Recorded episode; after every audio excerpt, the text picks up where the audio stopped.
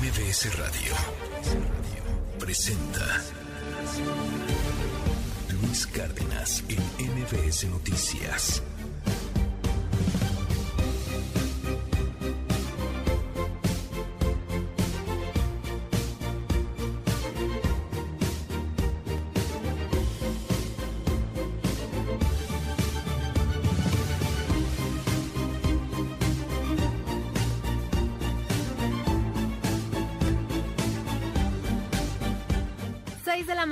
Con dos minutos. Yo soy Sheila Amador, a nombre de Luis Cárdenas, el titular de este espacio. Muchas, muchas gracias por acompañarnos este inicio de semana y este inicio de 2023. Hoy es 2 de enero de 2023. Arrancamos con esta, con mucha energía este día, porque pues bueno, estamos en, arrancando un nuevo año, nueva semana, nuevo mes. Así que aquí en MBS Noticias los vamos a mantener muy bien informados. Estamos, por supuesto, en todas las plataformas digitales de MBS Noticias, también, por supuesto, en MBS TV a través del canal 6.4 de tele abierta. Así que hoy lunes vamos a arrancar con esta canción, con mucha energía, por supuesto, Robot Rock de Daft Punk, porque justo un día como hoy, pero de 1920 nació el escritor estadounidense de origen ruso Isaac Asimov, quien destacó especialmente en el género de la ciencia ficción y la divulgación científica. Fue un autor prolífico con más de 500 títulos publicados, además de un gran divulgador. La obra futurista de Asimov goza de gran popularidad por el sabio equilibrio que consigue entre el estilo, la imaginación literaria y el mundo tecnológico y científico. Continuador en una línea actualizada y acaso más rigurosa de los clásicos del género como Julio Verne y Herbert George Wells, y orientado en algunas ocasiones hacia las visiones distópicas más características del siglo XX, al estilo de autores como Aldous Huxley, George Orwell y Ray Bradbury. En 1939 empezó a publicar cuentos de ciencia ficción en las revistas especializadas, imponiéndose en pocos años como el principal representante de la rama tecnológica de este género, en la que la visión del mundo futuro y de nuevas formas de organización social se basa siempre en premisas de carácter científico y los avances tecnológicos correspondientes. En sus relatos de robots recogidos en Yo Robot de 1950 y el segundo libro de robots en 1964, Asimov fijó las tres leyes de la robótica que ponen al robot al servicio total del hombre, y aunque algunas veces parecen violarlas, se acaba descubriendo que esto sucede en aras de un interés superior de la humanidad. Pero además, los robots evolucionan hacia un modelo androide de inteligencia y lucidez moral superiores a las de los hombres. Estos, movidos por sus impulsos egoístas, incuban una profunda hostilidad hacia ellos. Con sus decenas de libros de divulgación científica, Asimov afirmó siempre su fe optimista en un progreso basado en un uso racional de la ciencia y la tecnología. En el terreno de la divulgación también abordó otros campos del saber como la historia, las matemáticas, la psicología y la sociología y llegó a hablar de una nueva disciplina humanística, la psicohistoria que según su propuesta sería una suma de las aportaciones de estas cuatro ramas fundamentales del conocimiento humano. Llevado a su afán didáctico, escribió también algunas obras destinadas al público infantil y juvenil, en las que combinaba la ficción con una serie de rudimentos científicos e históricos. Finalmente, Asimov murió el 6 de abril de 1992 en la ciudad de Nueva York. Y por eso es que hoy estamos escuchando a Daft Punk con Robot Rock, este lunes con mucha energía, que también hoy, pero de 1871, un 2 de enero de 1871, moría Margarita Massa, la esposa del presidente mexicano Benito Juárez. En 1953, Guccio Gucci, diseñador de moda italiano, también fallecía. Un día como hoy también, pero de 2000, Patrick O'Brien, historiador y novelista británico. En el 2000, Nat Adderley, músico de jazz estadounidense. En el 2012, Larry Reinhardt, guitarrista estadounidense de rock de las bandas Caption Beyond y Iron Butterfly. Así que hoy 2 de enero también y les mandamos un gran abrazo a todos los que celebran su cumpleaños, su aniversario, algún, algún evento importante en sus vidas y por supuesto quienes celebran su santo como Basilio, Gregorio, Telésforo, Argio, Teodoro, Bladulfo, Juan, Vinceniano, Adalario, Airaldo y Silvestre. Hoy es el día apenas, apenas arrancando este 2023, número 2 del año, y nos restan 363 días para que termine el 2023. Así que, pues arrancando con mucha energía y Daft Punk este lunes 2 de enero.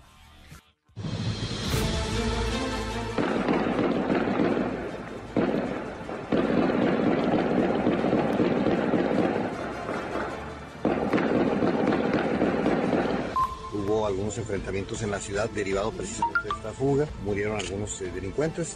Esta elección es importante porque el próximo presidente de la Corte podrá decidir junto con sus compañeros sobre militarización, sobre reforma electoral, incluso sobre integración de Senado, diputados y de la presidencia de la República. Por eso llamamos respetuosamente a Yasmín Esquivel a no asistir, a no votar, por un principio ético, por un principio de decencia cívica, por moral en el quehacer público. Con emoción recordamos su persona tan noble, tan gentil y sentimos tanta gratitud en el corazón. Gratitud a Dios por haberle dado a la iglesia y al mundo. Gratitud a Él por todo el bien que ha realizado y especialmente por su testimonio de fe y de oración, sobre todo en estos últimos años de su vida retirada. Solo Dios conoce el valor y la fuerza de su intercesión, de sus sacrificios ofrecidos por el bien de la iglesia. Prometo mantener, defender y cumplir la Constitución, observar las leyes, promover el bien general del pueblo brasileño, sustentar la unión, la integridad y la independencia de Brasil.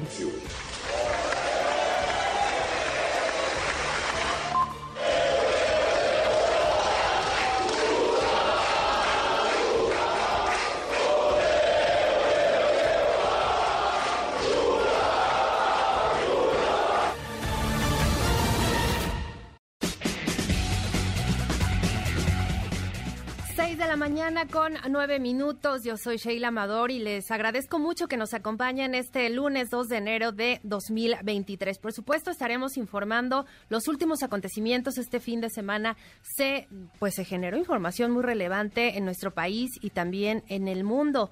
Hoy es un día muy importante en México porque justo al mediodía se estará celebrando una sesión solemne en la Suprema Corte de Justicia de la Nación, donde se elegirá a su nuevo ministro ministro Por supuesto, vamos a estar muy al pendiente de esto, sin duda un parteaguas en, en la nueva conformación de, de la Corte, pues la nueva dirección a través de la presidencia del nuevo ministro. Y por supuesto también lo que ocurrió el fin de semana, esta fuga de reos allá en Ciudad Juárez, que también nos causó, pues sí, preocupación arrancar así este, este 2023 en Ciudad Juárez, allá en Chihuahua, donde pues sabemos que pues la violencia, que los hechos de la delincuencia organizada pues siempre, siempre preocupan. Y bueno, pues ayer un comando armado que, que ingresó al cerezo de, al, de Ciudad Juárez, al Centro de Readaptación Social número 3, pues intentaban liberar a, un grupo de reos y bueno, finalmente y lamentablemente pues fallecieron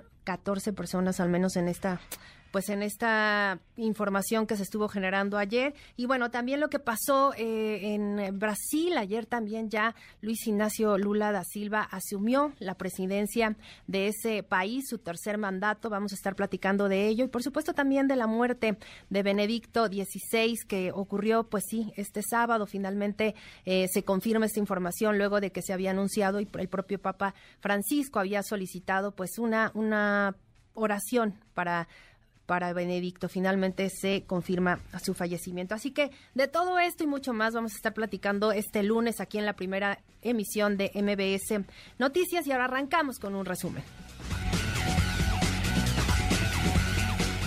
Durante las primeras horas de este 2023, ya les comentaba, se registró un motín al interior del Centro Estatal de Reinserción Social número 3 de Ciudad Juárez, Chihuahua, lo que dejó como saldo 24 reos fugados, así como 14 fallecidos, entre ellos 10 custodios y 4 presos.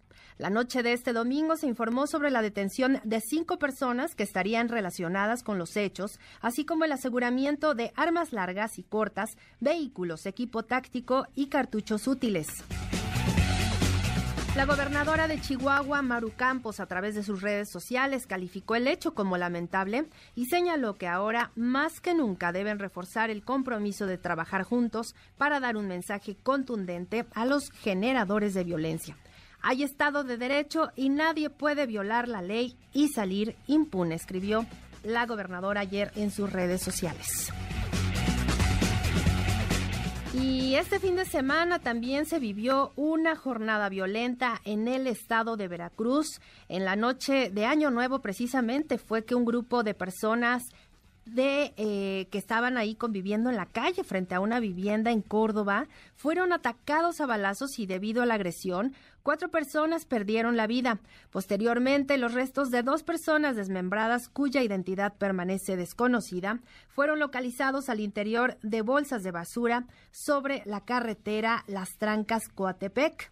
Previo a estos hechos, el presidente municipal de Rafael Delgado Isauro Ambrosio Tocuba fue asesinado a balazos la noche del viernes. El edil emanado del partido Fuerza por México se retiraba de un domicilio particular ubicado en el quinto barrio a donde acudió a dar el pésame a la familia de un fallecido cuando fue atacado por personas desconocidas. Y el 2023 inició también de manera violenta en Matamoros, Tamaulipas, donde se reportaron diversos enfrentamientos armados en distintas zonas de la ciudad, que de acuerdo con medios locales habrían dejado como saldo la muerte de un oficial de la Guardia Estatal, así como una niña, una pequeñita de dos años, lesionada por una bala perdida. Los hechos habrían empezado desde temprana hora de este domingo. La Fiscalía General de Justicia del Estado ya abrió una carpeta de investigación por las agresiones reportadas. Y elementos de la Secretaría de Seguridad Ciudadana de la Ciudad de México aseguraron uno de los vehículos implicados en el ataque contra el periodista Ciro Gómez Leiva. Y mi compañero René Cruz nos tiene los detalles. René, te saludo con mucho gusto. Muy buen día. Igualmente, Sheila, amigos del auditorio, y feliz año para ti y todos nuestros amigos del auditorio. Así es, elementos de la Secretaría de Seguridad Ciudadana aseguraron uno de los vehículos implicados en el ataque contra el periodista Ciro Gómez Leiva, registrado la noche del pasado 15 de diciembre del 2022. El automóvil fue localizado en calle Sur 81, Colonia Lorenzo Boturini, alcaldía Venustiano Carranza, de donde fue llevado a un depósito ubicado en el centro histórico en la alcaldía Cuauhtémoc. La unidad, la cual fue usada como muro en el ataque contra el periodista, se trata de un vehículo eh, color negro de la marca SEAT con número de matrícula 834 NJX. De acuerdo con el registro público vehicular, el automotor no cuenta con reporte de robo. Sin embargo, información de la Secretaría de Administración y Finanzas de la Ciudad de México alerta que esta unidad pues no puede verificar ya que presenta una serie de adeudos. Según la información que pudimos consultar en la página de la dependencia capitalina, en una primera instancia al automóvil se le asignó el número de placa 904 LJS. Además, adeuda el pago de nueve tenencias que comprenden el periodo del 2014 al 2022. Asimismo, la tarjeta de circulación se encuentra vencida desde el 20 de mayo del 2006 el vehículo no cuenta con sanciones ambientales ni con infracciones de tránsito, por lo que conservó los 10 puntos de las llamadas fotos cívicas. Sheila, el reporte que tengo. Muchas gracias, René. Seguimos al pendiente. Muy buen día. Buen día.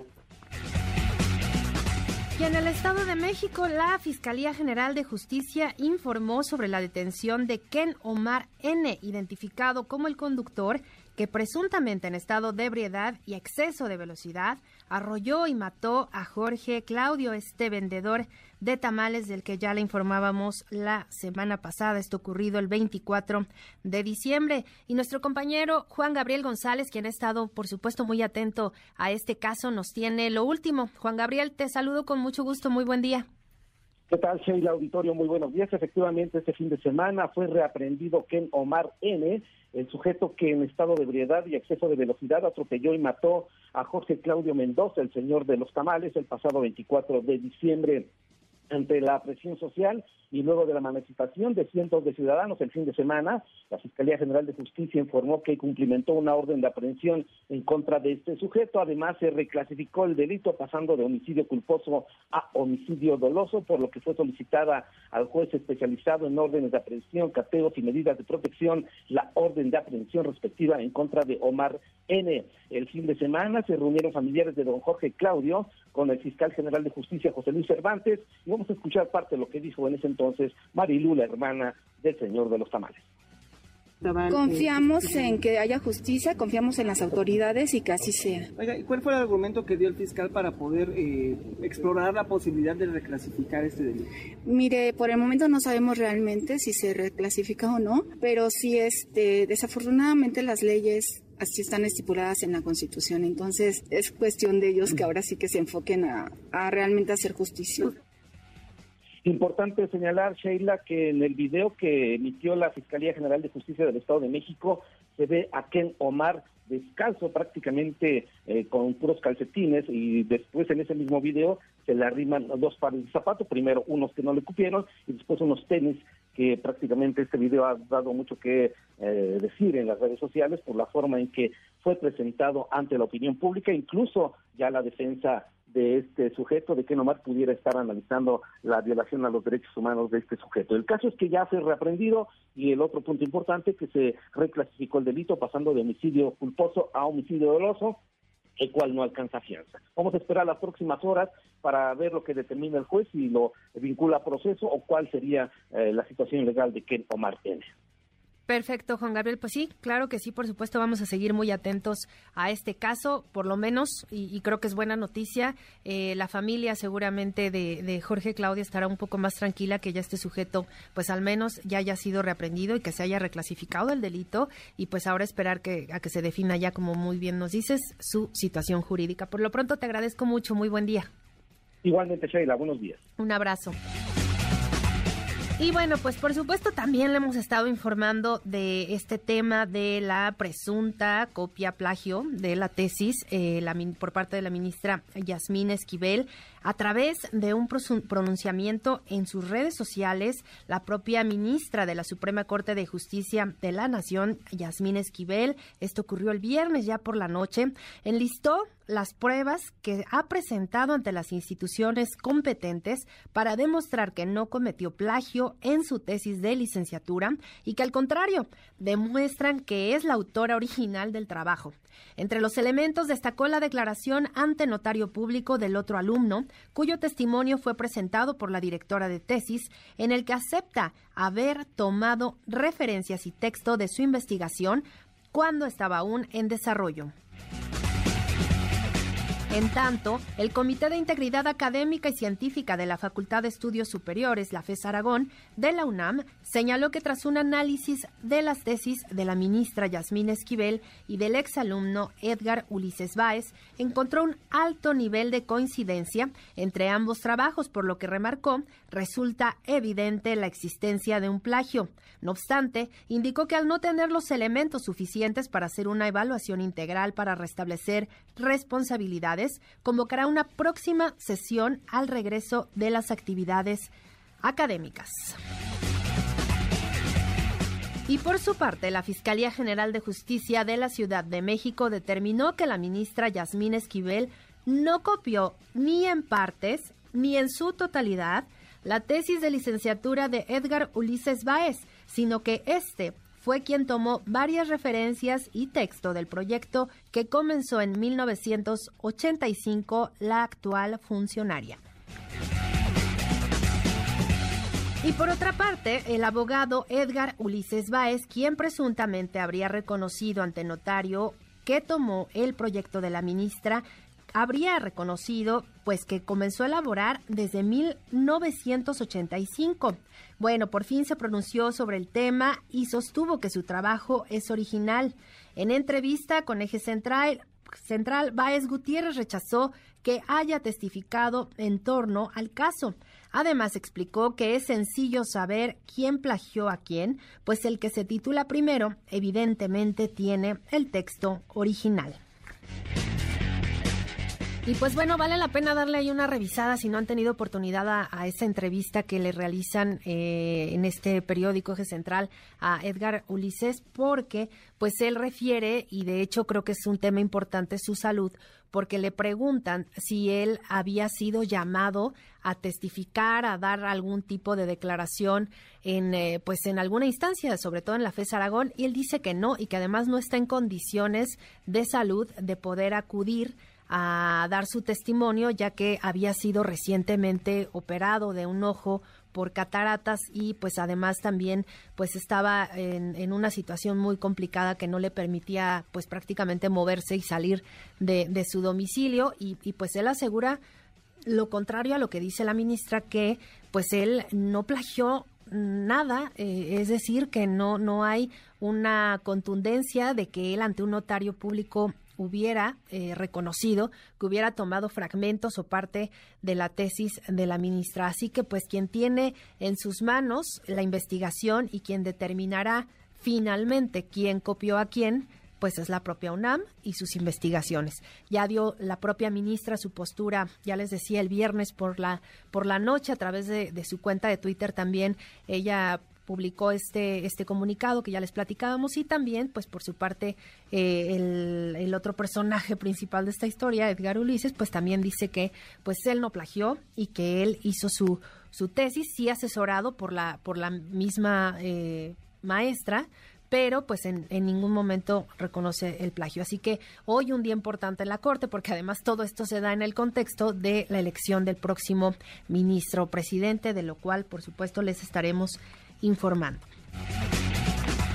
Y por su parte, senadores del Grupo Plural, en voz del legislador Germán Martínez, que exhortaron respetuosamente a la ministra Yasmín Esquivel a no presentarse o participar en la sesión del Pleno de la Suprema Corte, donde se elegirá al nuevo presidente del máximo tribunal del país, hasta que la UNAM resuelva si incurrió o no en un plagio en la elaboración de su tesis de licenciatura. El legislador afirmó que la elección tiene que ser limpia y no estar manchada por la corrupción y conflictos de interés. Escúchenlo. Esta elección es importante porque el próximo presidente de la Corte podrá decidir junto con sus compañeros sobre militarización, sobre reforma electoral, incluso sobre integración de Senado, diputados y de la presidencia de la República. Por eso llamamos respetuosamente a Yasmín Esquivel a no asistir, a no votar por un principio ético, por un principio de decencia cívica, por moral en el quehacer público. Y en otro tema, de lo cual también le hemos estado informando, pues los espectaculares eh, que promueven la imagen de la jefa de gobierno Claudia Sheinbaum. Ya el viernes también la vicecoordinadora de Morena en la Cámara de Diputados, Aleida vez informó que en aras de proteger el proceso de transformación y no dar ningún pretexto a sus adversarios y al INE, decidieron retirar los anuncios espectaculares a favor de la jefa de gobierno de la Ciudad de México, Claudia Sheinbaum, pagados por diputados del partido Guinda. El Instituto Mexicano de Ejecutivos de Finanzas estimó que al cierre de 2022 el crecimiento económico quedará en 3% y la inflación llegará a 8.4%. Al presentar su evaluación general sobre el desempeño económico de México, el IMEF advirtió que el país perdió capacidad estructural de crecimiento de largo plazo respecto al promedio de los 30 años previos al 2019. Mi compañero Alberto Zamora nos informa. Alberto, muy buen día. ¿Qué tal, Sheila? Muy buenos días. Así es, como tú lo mencionas, el Instituto Mexicano de Ejecutivos de Finanzas presentó un documento que se llama Evaluación General sobre Desempeño Económico de México, donde estima que pues a cierre de este año el crecimiento económico finalmente va a quedar en 3% y la inflación en 8.4%, me refiero al año 2022. Manifestó también que el país ha perdido esta capacidad de crecimiento a largo plazo. Señala también que eh, el menor crecimiento económico ha implicado un deterioro del ingreso promedio de los mexicanos. Eh, Alejandro Hernández Bringas, quien es presidente nacional saliente del IMEC, también manifestó pues que va a ser un año eh, de grandes desafíos en materia económica, eh, también en materia política, y bueno, escuchemos sus palabras. El ingreso promedio por habitante es menos 4.3% menor al de 2017. Adicionalmente, el Coneval ha informado que al tercer trimestre del 2022 la pobreza laboral sigue siendo alta, pues 40.1% de la población en México no puede pagar con su ingreso laboral una canasta alimentaria básica.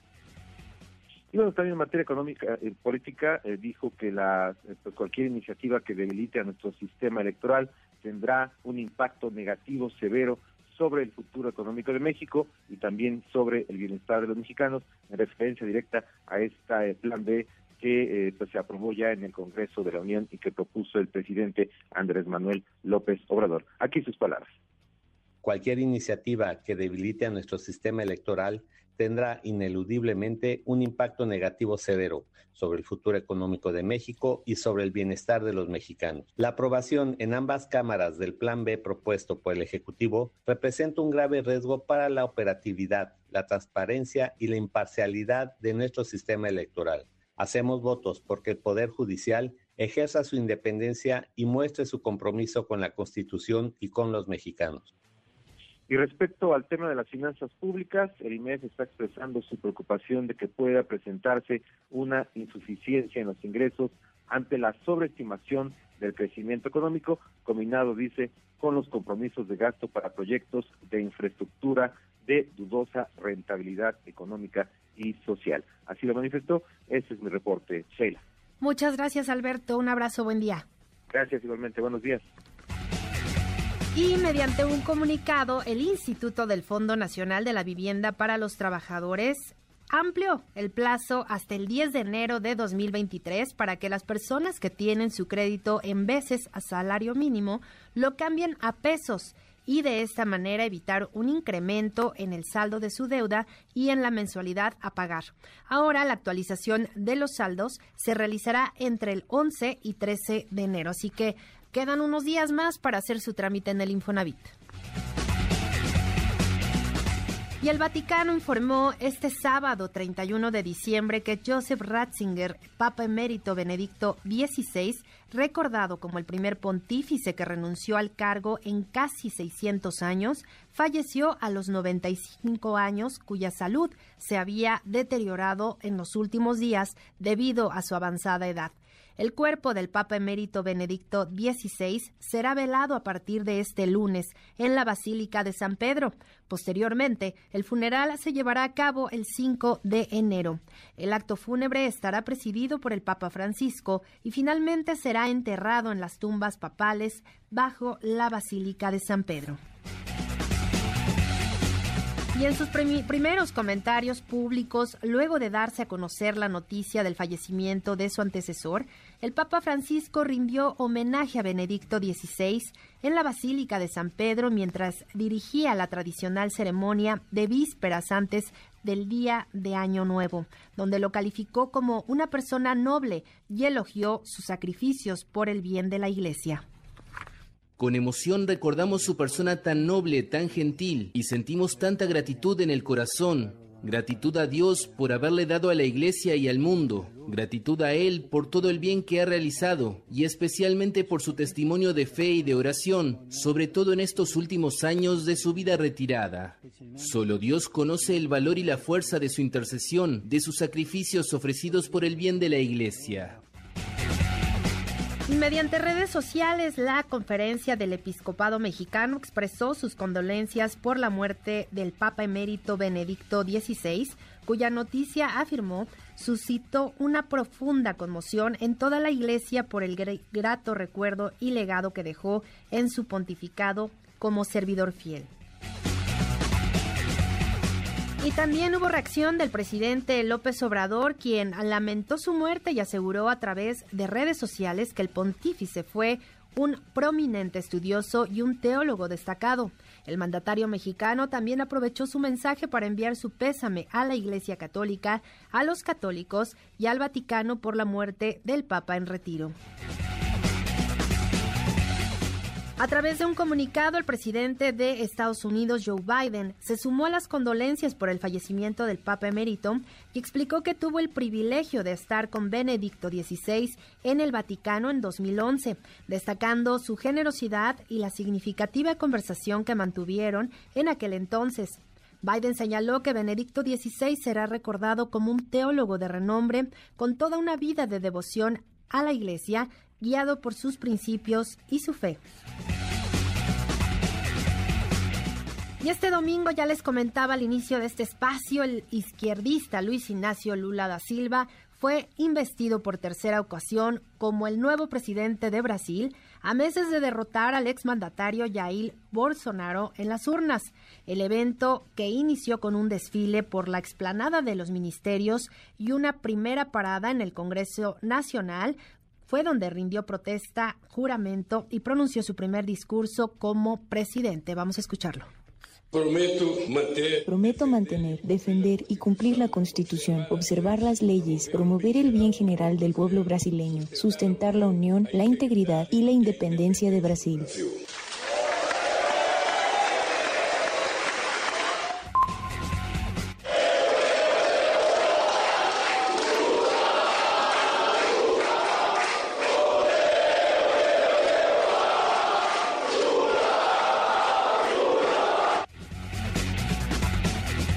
Pues ahí está y también eh, comentar que, por cierto, la eh, esposa del presidente López Obrador, Beatriz Gutiérrez Müller, fue quien asistió en representación de nuestro presidente a esta ceremonia y ella misma a través de sus redes sociales fue quien eh, compartió unas fotografías por ahí, un video donde pues se ve muy, pues muy, muy cercana al nuevo presidente brasileño. Y pues bueno, también en Brasil, y bueno, lo comentábamos la semana pasada, ya tras un homenaje al fútbol futbolista brasileño Pelé y al Papa emérito Benedicto XVI, Lula da Silva pronunció su mensaje de 31 minutos en el que habló sobre la democracia, el hambre, la deforestación y decidió, dedicó, perdón, gran parte de su discurso a criticar la situación en la que su antecesor Jair Bolsonaro dejó al país. Por tercera vez,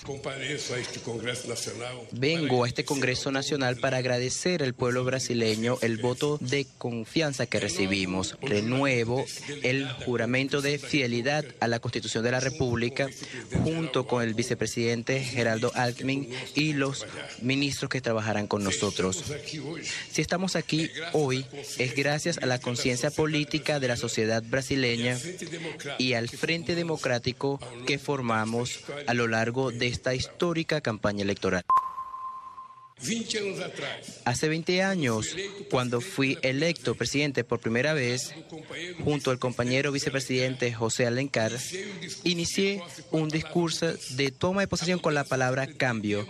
El cambio que pretendíamos era simplemente concretizar los preceptos constitucionales para comenzar el derecho a la vida digna, sin hambre, con acceso a empleo, salud y educación. Dije en aquel momento que la misión de mi vida estaría cumplida cuando cada brasileño y brasileña pudiera tener tres comidas al día. Quiero repetir este compromiso el día de hoy ante el avance de la miseria y del hambre que habíamos superado que es el síntoma más grave de la devastación que atravesó el país en los últimos años. Ahí está la información de Brasil y bueno, pues muy rápidamente les actualizo con información que prácticamente se está dando a conocer. La Fiscalía General del Estado de Chihuahua actualizó la noche de este domingo apenas la cifra de reos que escaparon del cerezo número 3 de Ciudad Juárez. Originalmente se habían manejado 24, pero subió a 27 reos los que fueron pues evadidos de este centro de readaptación social. Así que vamos a seguir muy atentos a este tema y pues en espera de que también eh, la propia gobernadora dé algún otro detalle y pues vamos a seguir muy al pendiente y le estaremos informando en las próximas horas. Son las 6 de la mañana con 36 minutos. Nos vamos a la primera pausa de esta primera emisión de MBS Noticias, pero no se vayan porque hay mucho más.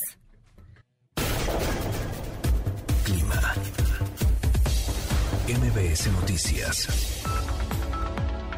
¿Qué tal amigos de MBC Noticias? Les informo el pronóstico del tiempo desde el Servicio Meteorológico Nacional. Para el día de hoy el Frente Frío número 21, la vaguada polar y la corriente en chorro polar al norte del territorio mexicano mantendrán la probabilidad de lluvias con chubascos, vientos muy fuertes y ambiente frío en los estados del noroeste y norte del país, así como condiciones para la caída de nieve o agua nieve en las sierras de Sonora y Chihuahua. Por otro lado, el ingreso de humedad procedente del Océano Pacífico, Golfo de México y Mar Caribe, favorecido por la corriente en chorro subtropical originará la probabilidad de lluvias con chubascos en el occidente y sureste del territorio nacional, incluida la península de Yucatán, mientras que para el Valle de México se pronostica ambiente frío al amanecer con heladas en partes altas de la región. Por la tarde prevalecerán condiciones de cielo medio nublado, sin lluvias en la Ciudad de México y el Estado de México. Viento de componente sur de 10 a 20 kilómetros por hora con rachas de hasta 45 kilómetros por hora. En la Ciudad de México se pronostica una temperatura mínima de 7 a 9 grados Celsius y de 0 a 5 grados Celsius en zonas altas que rodean al Valle de México. También estaremos presenciando una temperatura máxima de 20 a 22 grados Celsius. Ya para la capital del Estado de México se espera una temperatura mínima de 0 a 2 grados Celsius y una máxima de 17 a 19 grados Celsius, informó el pronóstico del tiempo desde el Servicio Meteorológico Nacional, Boris Hernández.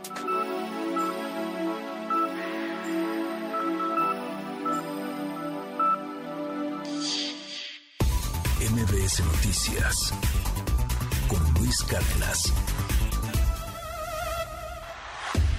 Indicadores financieros. Gracias Sheila, muy buenos días. Te presento cómo arrancan los índices del mercado bursátil, cambiario y petrolero en este 2023. El índice Dow Jones cerró el año con una baja de 0.22%, por ello arranca la jornada en las 33.147 unidades. El Nasdaq bajó 0.10%, por lo que inicia la jornada en las 10.939 unidades. En tanto, la Bolsa Mexicana de Valores tuvo una pérdida de 2.13%, por lo que su indicador se ubica en las 48.463 unidades. Divisas. En el mercado cambiario, el dólar en ventanilla cerró en 18.87 pesos a la compra y 19.95 a la venta, en tanto que el euro se ubicó en 20.59 pesos a la compra y 21.13 a la venta. La libra esterlina cerró en 23.55 a la compra y 23.56 pesos a la venta. Por otra parte, el centenario de oro se compró en 24.700 pesos y se vendió en 44.700 pesos. Respecto al mercado de petróleo, el West Texas cerró en 80.44 dólares por barril, el Brent se ubicó en 86 dólares, mientras que la mezcla mexicana se ubicó en 67.32 dólares por barril. Sheila, mi reporte, muy buenos días. MBS Noticias con Luis Cárdenas.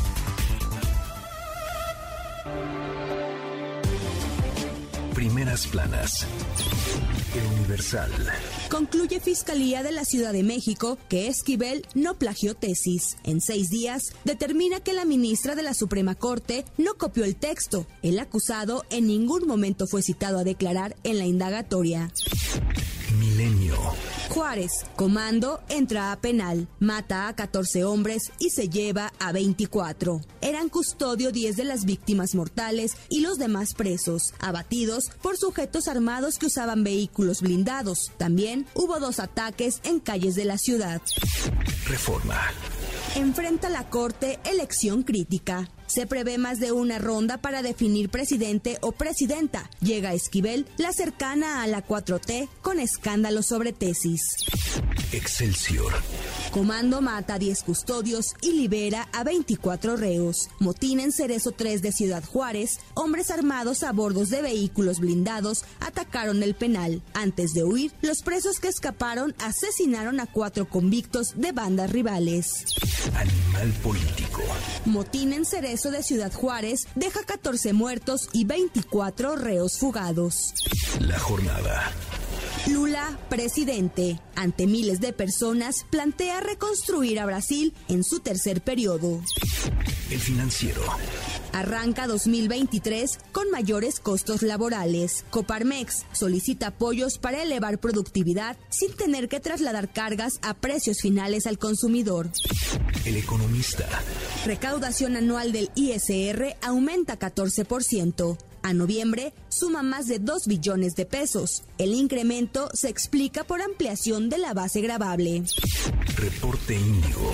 El año que puede cambiarlo todo. El 2023 será de vital importancia, ya que se llevarán a cabo las elecciones en el Estado de México y Coahuila, las cuales serán la antesala de la sucesión presidencial de 2024. Se definirán los aspirantes al principal cargo político del país y la figura del presidente podría sufrir mayor desgaste ante la inseguridad y una posible crisis económica.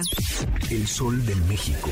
Ataca un comando el penal de Juárez. Inicio de año violento. El saldo fue de 14 muertos y 24 presuntos integrantes de los mexicles liberados.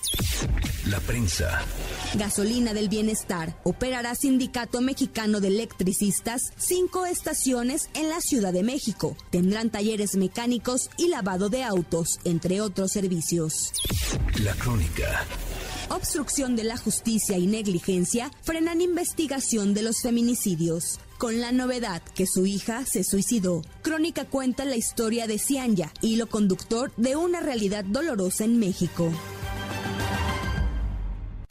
MBS Noticias. Con Luis Cárdenas.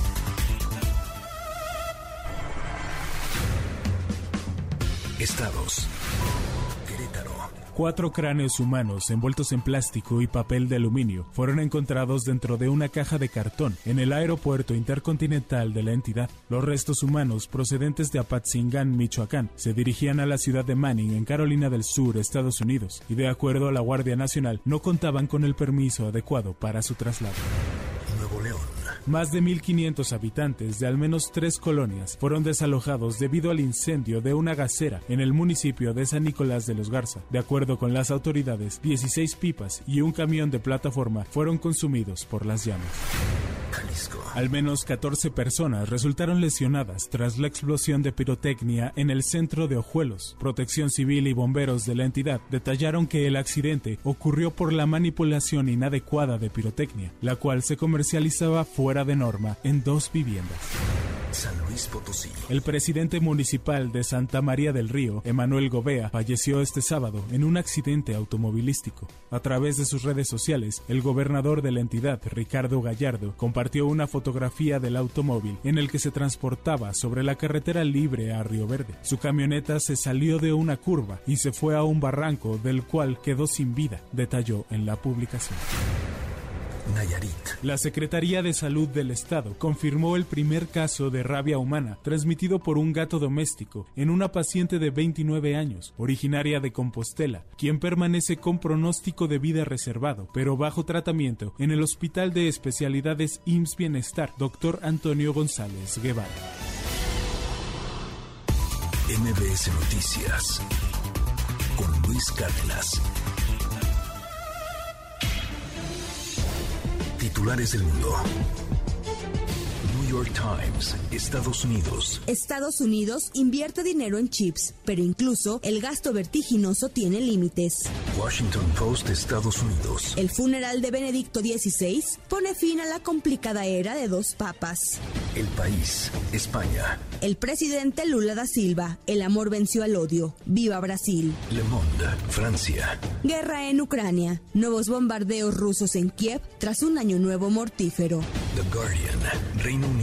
Furia ante planes de los ministros sobre un nuevo recorte salarial para el personal del Servicio Nacional de Salud. Der Spiegel, Alemania. El presidente del Bundesbank solo espera una recesión leve.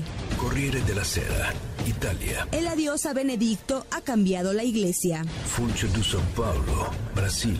Lula asume, promueve la derogación y dice que quiere gobernar para todos. El Clarín, Argentina. Otra movida para apretar a la justicia. Fernández pide el juicio político de Rosati. Al Jazeera, Medio Oriente. Dubái reduce el impuesto del 30% sobre el alcohol para atraer a turistas y expatriados. MBS Noticias con Sheila Amador, en ausencia de Luis Cárdenas. Regresamos. MBS Noticias con Sheila Amador, en ausencia de Luis Cárdenas. Continuamos. Trascendió en la prensa. Aunque no es la primera vez que Andrés Manuel López Obrador falla en su obligación legal de proponer en tiempo y forma a integrantes de organismos autónomos, su decisión de dejar sin uno de los cuatro subgobernadores al Banco de México encendió focos de alerta en el sector financiero. Primero, porque el problema global de la inflación rampante del 2022 seguirá en el año que comienza, y el Banjico es el organismo encargado de tomar las decisiones para campear esa tormenta en el país. Y segundo, porque sorprende que la silla que se quedó vacante es la que ocupaba Gerardo Esquivel, propuesto para este cargo por el propio López Obrador, y quien, a pesar de ser identificado como una persona afín a la 4T, no fue ratificado. Y nada más falta que AMLO salga en la mañanera con la cantaleta de que la Junta de Gobierno de Banjico resulta muy cara y que lo mejor sería quitarle integrantes para ahorrar excusa esgrimida en otras ocasiones para minar la influencia de los organismos, que pueden ser contrapesos del poder presidencial. Bajo reserva del Universal. Nos cuentan en el Senado que todas las acciones de inconstitucionalidad que se tenían listas para presentar por parte de la oposición en contra del llamado Plan B en materia electoral del presidente Andrés Manuel López Obrador están en un impas ante las modificaciones que se le realizaron, las cuales no han sido ratificadas por la Cámara Alta, por lo que será hasta después del primero de febrero cuando se puedan debatir.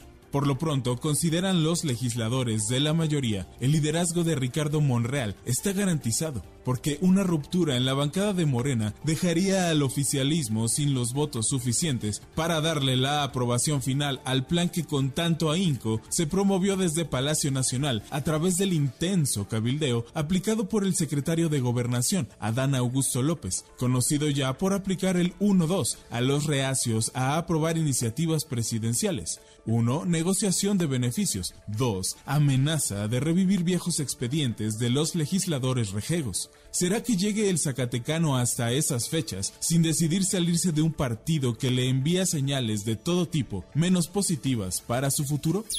Confidencial, el financiero. Nos anticipan que la tarde de este lunes, los diputados de Morena y sus aliados, con el apoyo del PRI, abrirán la puerta a un nuevo choque jurídico con el Tribunal Electoral y que rechazarán ante la Suprema Corte la injerencia de los magistrados en el proceso de selección de los aspirantes a consejeros del INE. Lo que llama la atención, nos dicen, es que de nuevo se verá el primor en acción, según se quejan los naranjas de Movimiento Ciudadano. La sesión vespertina de la Jucopo de hoy en San Lázaro tendrá sorpresas, anticipan. Veremos. Trascendió de milenio. Que la Secretaría de Educación Pública, encabezada por Leticia Ramírez, proporcionó el avance de los programas sintéticos de la fase 1 a la 6, apenas el pasado viernes 30 de diciembre justo un día antes de despedir 2022 y a dos de iniciar 2023, con miras a echar a andar el taller intensivo de formación continua del 2 al 6 de enero. ¿Acaso esperaba que sus supervisores, directores y docentes se pusieran a revisar estos materiales el 31 de diciembre o el 1 de enero y después se organizaran?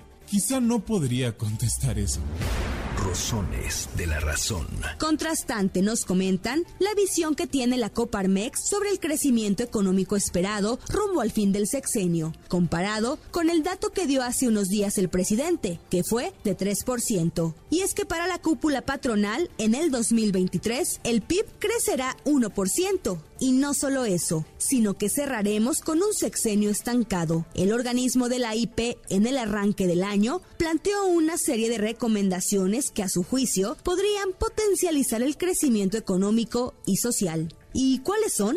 Bueno, pues aprovechar la llegada de empresas al país que buscan invertir para relocalizar sus fábricas, aprovechar el TEMEC y dar incentivos a la formalidad. Además, en lo político, mostrar que se respeta la ley y la democracia. Debe darse una señal poderosa al exterior de que tenemos una sociedad que puede pensar distinto y que se respeta el disenso. Ahí sus consideraciones. Frentes políticos de Excelsior. Por sorpresa al anticipar que el primero de enero es uno de los días más relajados, el crimen organizado perpetró una fuga de 25 reos del Cerezo 3 de Ciudad Juárez durante la mañana de ayer. El motín y fuga se dieron durante la hora de visita familiar, por lo que cientos de personas entraron en pánico al escuchar detonaciones y comenzaron a correr, lo que aprovecharon los reos para confundirse entre la población. Trascendió que un grupo criminal fue el que realizó la operación, que viene a sorprender a la entidad gobernada por Maru Campos. No es momento de entrar en politiquerías, y sí de cerrar el penal, controlar la escena y ubicar a los reos que se fugaron. De la misma sociedad saldrá la ayuda. Rayuela de la jornada. En América Latina se están abriendo las puertas de la integración continental que las derechas pretenden cerrar. MBS Noticias con Sheila Amador en ausencia de Luis Cárdenas. Regresamos. MBS Noticias con Sheila Amador en ausencia de Luis Cárdenas. Continuamos.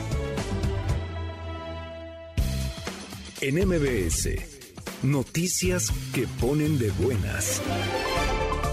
Durante 2022, el Instituto Mexicano del Seguro Social reforzó su labor a fin de permitir y facilitar la incorporación de nuevos sectores de la población, para así ampliar la base de asegurados y extender la protección de la seguridad social a más familias, como es el caso de las pruebas piloto para trabajadoras del hogar y trabajadores independientes. Por lo que se refiere a personas trabajadoras del hogar, 53.584 ya gozan de seguridad social y en cuanto a la prueba piloto para trabajadores independientes, durante diciembre de 2022 se alcanzó un registro de 57.288 personas que ahora cuentan con seguridad social integral.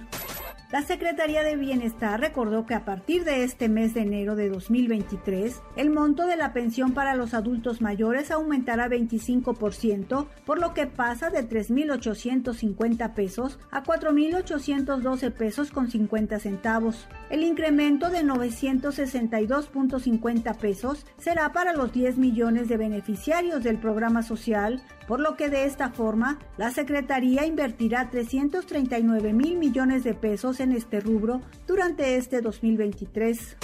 El secretario de Turismo, Miguel Torruco, dio a conocer que entre enero y noviembre de 2022 se registraron 51.761.000 pasajeros transportados en vuelos nacionales. Esto es 30.02% más que en el mismo periodo de 2021 en tanto que en el mismo periodo 45.248.000 pasajeros fueron transportados en vuelos internacionales, lo que significa 42.8% más que 2021. Detalló que en los primeros 11 meses del año, según los principales mercados, América del Norte concentra el 83.3% de los pasajeros transportados en vuelos internacionales. En MBS Noticias que ponen de buenas. MBS Noticias con Luis Cárdenas. Agenda del día. A las 7 de la mañana, el presidente Andrés Manuel López Obrador encabezará una conferencia de prensa. La cita es en Palacio Nacional. A mediodía, en su primera sesión del año, la Suprema Corte de Justicia de la Nación elegirá a quien ocupará su presidencia en sustitución de Arturo Saldívar. También a las 12 del día se realizará la sesión del Tribunal Federal de Justicia Administrativa, en la que se elegirá a su nueva o nuevo presidente.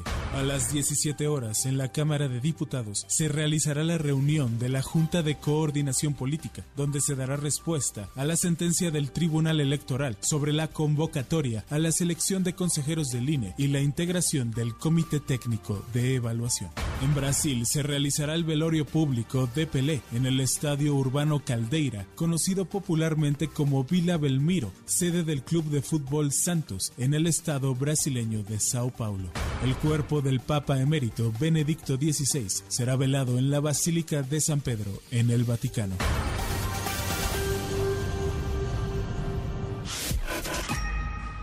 MBS Noticias con Sheila Amador en ausencia de Luis Cárdenas. Regresamos.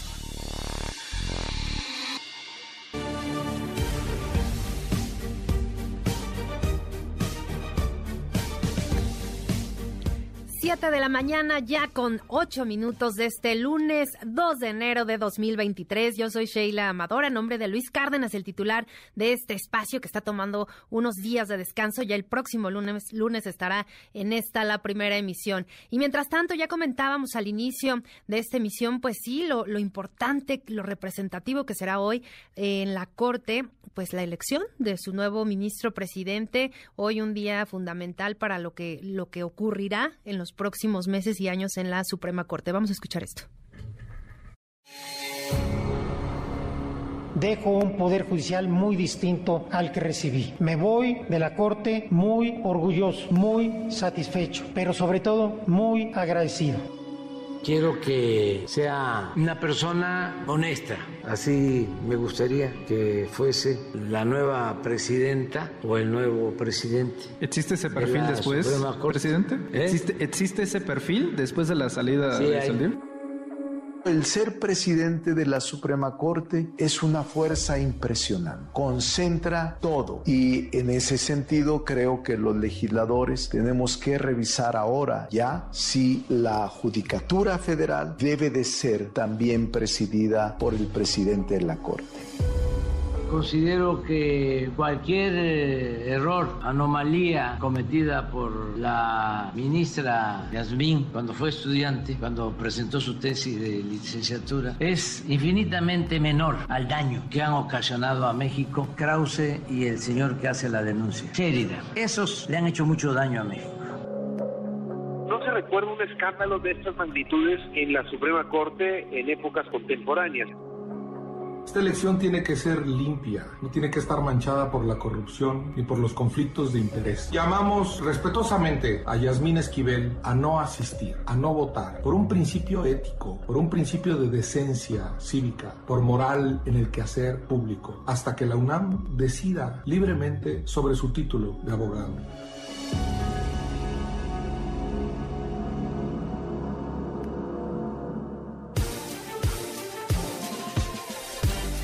Y bueno, pues arrancando este 2023 ya está con nosotros en la línea telefónica Esra Shabot. Querido Esra, un abrazo, ¿cómo estás? Buen año. Hola, ¿qué tal, Sheila? Buen año, buen año 2023 para todos. Pues arrancamos un año con pues algo que viene desde 2022 y viene desde mucho atrás. Es eh, un poco raro, por decirlo así, que mm, una ministra de la Corte haya llegado a donde llegó Yasmín Esquivel sin que la historia de su tesis profesional o de su trabajo profesional no se haya descubierto. Alguien que no solo se tituló, no solo ascendió en, los distintos niveles del trabajo profesional, sino que llegó a ser ministra y de repente pues eh, Guillermo Sheridan, este periodista que ha investigado precisamente este tipo de pues falsificaciones de documentos, de tesis profesional, termina por descubrir unos mm, días antes de que pues se decida sobre el futuro de la presidencia de la Corte, tiene la habilidad de entrar de lleno en lo que sería este mundo, este mundo interno, este mundo pues negro de las tesis profesionales. Es algo que uno pudo vivir, te lo puedo decir por experiencia propia, cuando por allá en los años 70 del siglo pasado trabajábamos en la Universidad Nacional Autónoma de México en la Facultad de Ciencias Políticas, en el Departamento de Ciencia Política, y teníamos precisamente o tenía personalmente la pues, responsabilidad de eh, registrar tesis profesionales o ver el registro de tesis. Y pues teníamos un trabajo que era muy de a mano, de estar checando fichas bibliográficas de quiénes eran los que registraban las tesis y de checar si no había en una lista pues por ahí que llegaba a unos cuantos años atrás, si había un texto que se parecía o no. Y hasta ahí llegaba. E, e, en, en, en, ese sentido, se procedía, digamos, de buena fe con respecto a la habilidad y a la mm, capacidad de los eh, asesores de tesis y también, por supuesto, de los alumnos como tales. Eh, lo que se sabía, por supuesto, es que sí existía un mercado negro de tesis y más aún en facultades mucho más grandes como la Facultad de Derecho, en donde este tema del plagio, de lo que se está hablando ahora, parece ser que no es que se trate de un plagio, se trata de un negocio, Sheila. Se trató de un negocio de andar revendiendo, vendiendo y revendiendo tesis de asesores de tesis que se dedicaban fundamentalmente pues a eso, a, hacer o de diseñar tesis profesionales y como asesor de tesis estarlas pues vendiendo básicamente a los alumnos, presentaban los exámenes profesionales bajo una lógica de negocio como tal y en función de eso pues tramitar lo que sería un título profesional pues básicamente espurio. Eh, desgraciadamente eso que no era por supuesto la generalidad en la UNAM pues era algo que era difícil o prácticamente imposible en esas fechas o en esos momentos en donde la tecnología no llegaba a eso para poder identificar. Era tan simple como cambiarle a veces la carátula y poner otro título y poner el mismo título, etcétera, etcétera. Pero en estos casos ni siquiera se dieron, digamos, a esa tarea, sino que simple y sencillamente, pues vendieron, parece ser, vendieron la tesis. Ahora cuando se dice quién fue el, el, original y quién los otros, pues yo te diría que mm, todo apunta a que se trató básicamente, no tengo todos los elementos para eh, juzgarlo, pero a todas luces lo que se ve, lo que se puede ver, es que esta tesis que ha sido pues eh, repetida dos o tres veces, parece ser parte de ese negocio, de un negocio sucio que pone a la Universidad Nacional y la puso ante la disyuntiva a fin de año de tener que salir el día 31 el rector Graue a, abiertamente en un marco de presión, de una enorme presión, a decir, señores, esto es una copia, esto fue un fraude y la universidad tiene que actuar independientemente de ciertas argumentaciones totalmente absurdas y contradictorias hechas por la ministra eh, Yasmín Esquivel, que trata, por supuesto, de acceder a la presidencia por parte como, o por parte de una estrategia lanzada desde el Poder Ejecutivo, abiertamente. Si el actual ministro Saldívar fue una carta que tenía el, que tuvo el presidente para imponer en la corte desde que llegó. En el caso de Esquivel, esto se convirtió en algo total y absolutamente descarado por parte de una intervención abierta del Poder Judicial. Y la reacción es esta, eh, eh, que, si hay un eh, argumento político en esto, por supuesto que lo hay.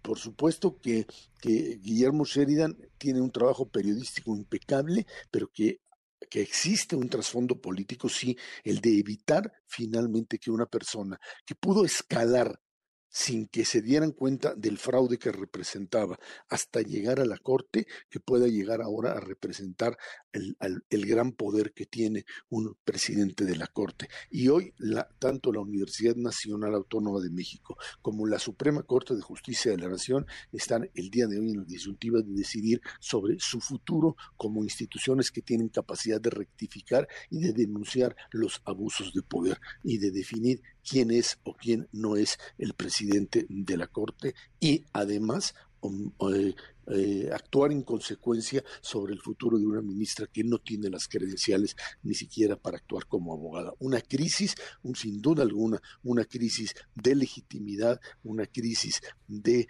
conciencia con respecto a lo que representa el trabajo de la justicia en nuestro país. Pretender minimizarlo es pues eh, simplemente actuar de un modo burdamente político, dijo el presidente. Son errores de juventud esto que se minimiza cuando se es parte de gobierno y se exalta cuando es parte de la oposición o se descalifica o se crea o se habla de un daño, me parece totalmente fuera de contexto.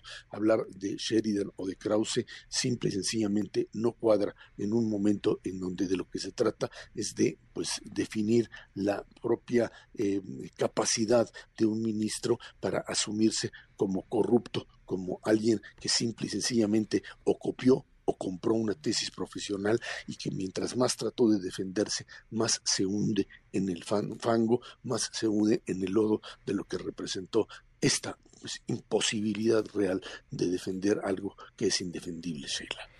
Erra, me, parece fundamental lo que dices eh, en el aspecto de esta crisis de legitimidad. Creo yo que más allá de pues quién tenga la razón, eh, estabas eh, haciendo este pues este recuento un poquito de, de, lo que se espera hoy, pero también de lo que ha sido en la UNAM. Esto que dices, pues es un negocio.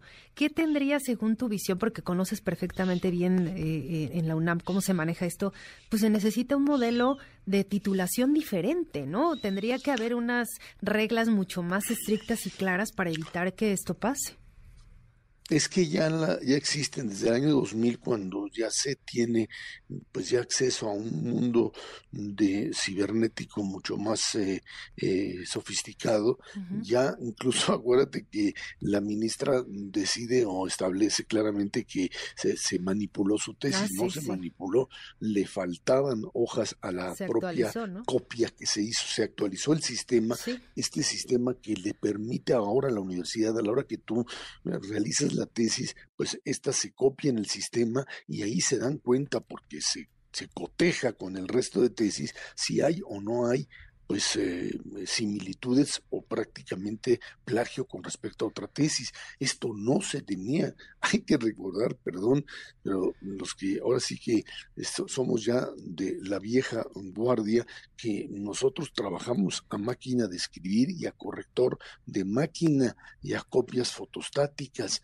O sea, eh, era prácticamente imposible cotejar o establecer un mecanismo para ver si se copiaba o no Hoy esto está en el sistema, eh, que la universidad tuvo que meterse al, al, al, ya tener todo este acervo, empezar a dar, a empezar a investigar hacia atrás, pues era algo prácticamente imposible, era algo así como empezar a, a indagar en un pasado negro y generar una situación que esperaba pues que no se diera. El problema es que eh, Yasmín Esquivel pudo escalar y nadie dijo nada o nadie llegó a investigar hasta que llegó a un punto en que esto se volvió imposible de aceptar. Pudo llegar allí, pudo ser ministra de la Corte y pues nadie investigó o no quiso investigar o no soltó la información, pero parece que el ser o tratar de ser presidenta de la Corte, ahí sí dijeron, esto ya no puede ser y se mete un alto en el momento en el que Sheridan, con todo profesionalismo y capacidad como la que tiene, dice, señores, aquí está el documento, esto es un fraude y esto es prácticamente lo que se hizo. Y pueden empezar ahora a decir que si el maestro, que si ah, ya apareció y, dijo que él no, y el notario sí, notario no, da, da lo mismo. Finalmente, insisto, se trata de documentos y, aparece una y otra vez que eh, han sido o han circulado por toda la Facultad de Derecho en algo que se conoce y que es abiertamente conocido como este mercado negro de tesis profesionales que está allí o estaba allí, que probablemente ahora ya no esté, no tengo conocimiento de ello, pero que es mucho más difícil desde el momento en que ya se puede cotejar por la vía de la revisión dentro de todo un sistema de cómputo muy sofisticado que ya se puede finalmente pues cotejar si el trabajo del estudiante y la asesoría como tal pues están en el marco de lo que es pues la eh, el trabajo profesional y no un negocio que terminó por hacer pedazos. Sin duda alguna la pues el, nombre, por lo menos de la UNAM hasta cierto punto. No dudo que en otras universidades haya sucedido ¿eh?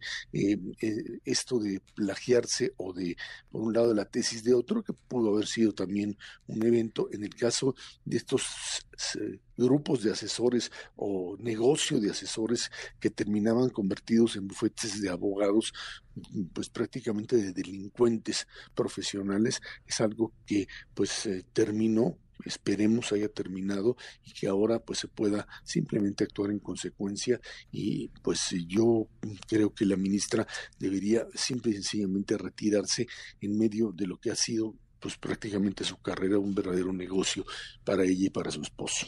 Oye, Erra, ¿y cómo ves hoy eh, pues esta sesión en la que se elegirá el nuevo presidente? ¿Cómo, pues no la tienen fácil los ministros, seguramente será una, una sesión tensa, ¿no? Las circunstancias eh, lo ameritan, esta tensión seguramente se, se reflejará en, en esta sesión, pero ¿tú cómo ves los perfiles? Ha habido, pues obviamente sabemos, dime si diretes entre un perfil y otro, que si un un perfil es afín al gobierno federal, que si otro era afín al calderonismo. ¿Tú cómo ves eh, en esta reconfiguración que se podría generar ahora en la Corte?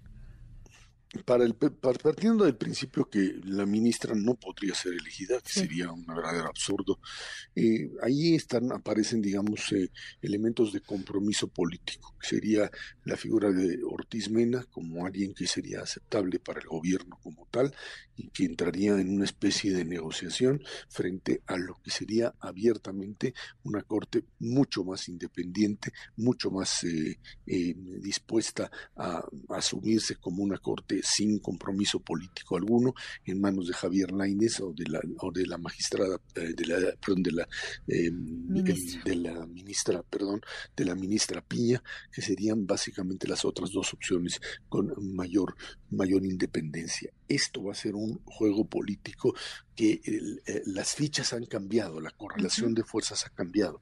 Desde el momento en que Esquivel sale de la jugada y deja de ser una opción, esto se convierte en algo de eh, que nos lleva a pensar en si hay compromiso político y entonces eh, Alfredo Gutiérrez Ortiz Mena entra como el suplente que puede tener esa carta de legitimidad y cumplir con los requisitos para una corte que tenga equilibrios digamos, políticos dentro de la relación gobierno con la propia Corte, o si tenemos en Laines o en Piña una, pues, eh, una Corte que esté mm, mm, básicamente eh, eh, ligada o comprometida con esta idea de que aquí no hay ningún poder que pueda eh, eh, estar por encima de un poder judicial, sino que se trata de un poder total y absolutamente autónomo con una ruptura frente a un poder ejecutivo que durante estos cuatro años no solamente coqueteó, no solamente presionó, sino que tuvo, y lo sabemos muy bien,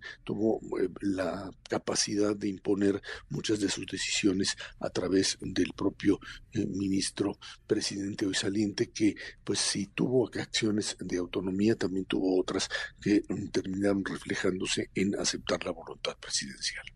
Pues vamos a estar muy, muy atentos este mediodía. A las 12 se llevará a cabo esta sesión solemne allá en la Corte. Y si nos permite, Serra, seguimos, por supuesto, en contacto para pues analizar quién finalmente queda al frente del máximo tribunal del país y con lo que representa esta enorme responsabilidad, sobre todo de la imparcialidad que amerita ese cargo. Por lo pronto, un abrazo, Esra. Muchas gracias. Igualmente, al contrario, buen año para todos. Un abrazo. Son ya las 7 de la mañana con 25 minutos. Nos vamos a una pausa, pero no se vayan porque volvemos, porque hay mucha información. MBS Noticias con Sheila Amador, en ausencia de Luis Cárdenas. Regresamos. MBS Noticias con Sheila Amador, en ausencia de Luis Cárdenas. Continuamos.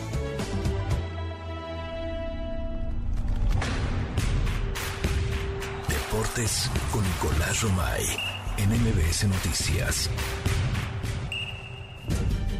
Sheila, ¿cómo estás? Me da mucho gusto saludarte. Muy buenos días para ti, para toda la gente que está con nosotros, arrancando un nuevo año y de verdad que me da una ilusión tremenda el poder platicar todas las mañanas del mundo del deporte y de lo que va pasando en algo de interés tan grande como es el eh, deporte para, para la gente en México. Así que gracias por estar con nosotros, por acompañarnos y elegirnos como cada mañana. Tenemos mucho que platicar porque vaya que estos últimos días han sido importantísimos, eh, han sido muy complicados también. El fallecimiento de Pelé es una noticia que retumba porque se va el que para muchos es el mejor futbolista de todos los tiempos. Y el día de hoy será eh, velado, será el funeral de Pelé en el Estadio del Santos de Brasil, el equipo que lo vio nacer, el equipo más importante en la vida de, de Pelé, así que el día de, de hoy será un día muy especial para la gente en Brasil, pero también para la gente en todo el mundo, ¿no? El último adiós de Pelé, que ya no está más con, nosotros y vaya que ha sido complicado, por más que eh, llevaba los últimos meses luchando con una enfermedad terrible como es el cáncer, siempre este tipo de noticias impactan muy, pero muy eh, fuerte. Así que estar pendientes del último adiós de Pelé. Por otro lado, también platicar de Cristiano Ronaldo.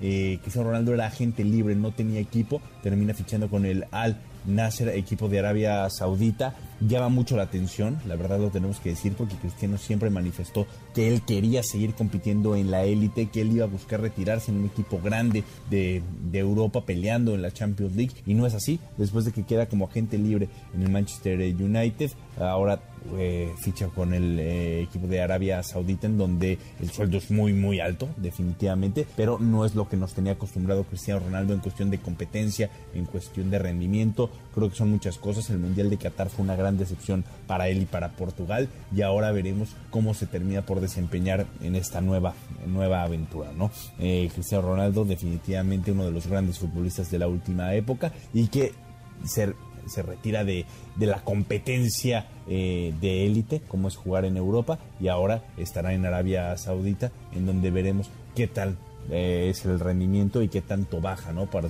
también evidentemente esto puede impactar a la selección de, de Portugal.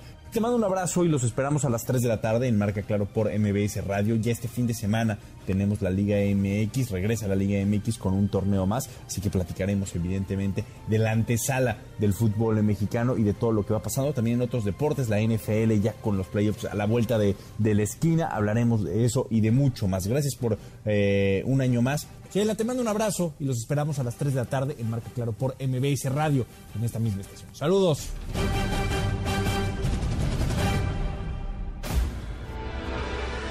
MBS Noticias con Sheila Amador en ausencia de Luis Cárdenas. Regresamos. MBS Noticias con Sheila Amador en ausencia de Luis Cárdenas. Continuamos.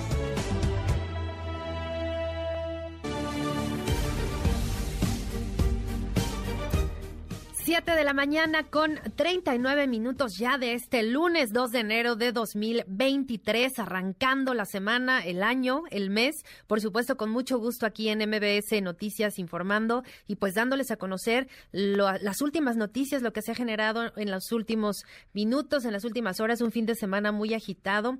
Eh, vamos a estar platicando un poquito más adelante, pues sí, muchos hechos de violencia lamentablemente en nuestro país y sin duda también agarramos el año con una situación económica difícil, complicada, sin duda, un entorno a nivel internacional que pues sí, no favorece también el crecimiento en nuestro país, pero quien tiene los detalles de pues lo que prevé la CEPAL para este 2023 es mi compañera Hatsiri Magallanes que nos preparó la siguiente pieza. Aunque la Comisión Económica para América Latina y el Caribe, la CEPAL, no prevé una recesión para México en este 2023, se advierte sobre un bajo crecimiento en su economía de apenas 1,1% del PIB, esto en contraste con el 2,9% del 2022.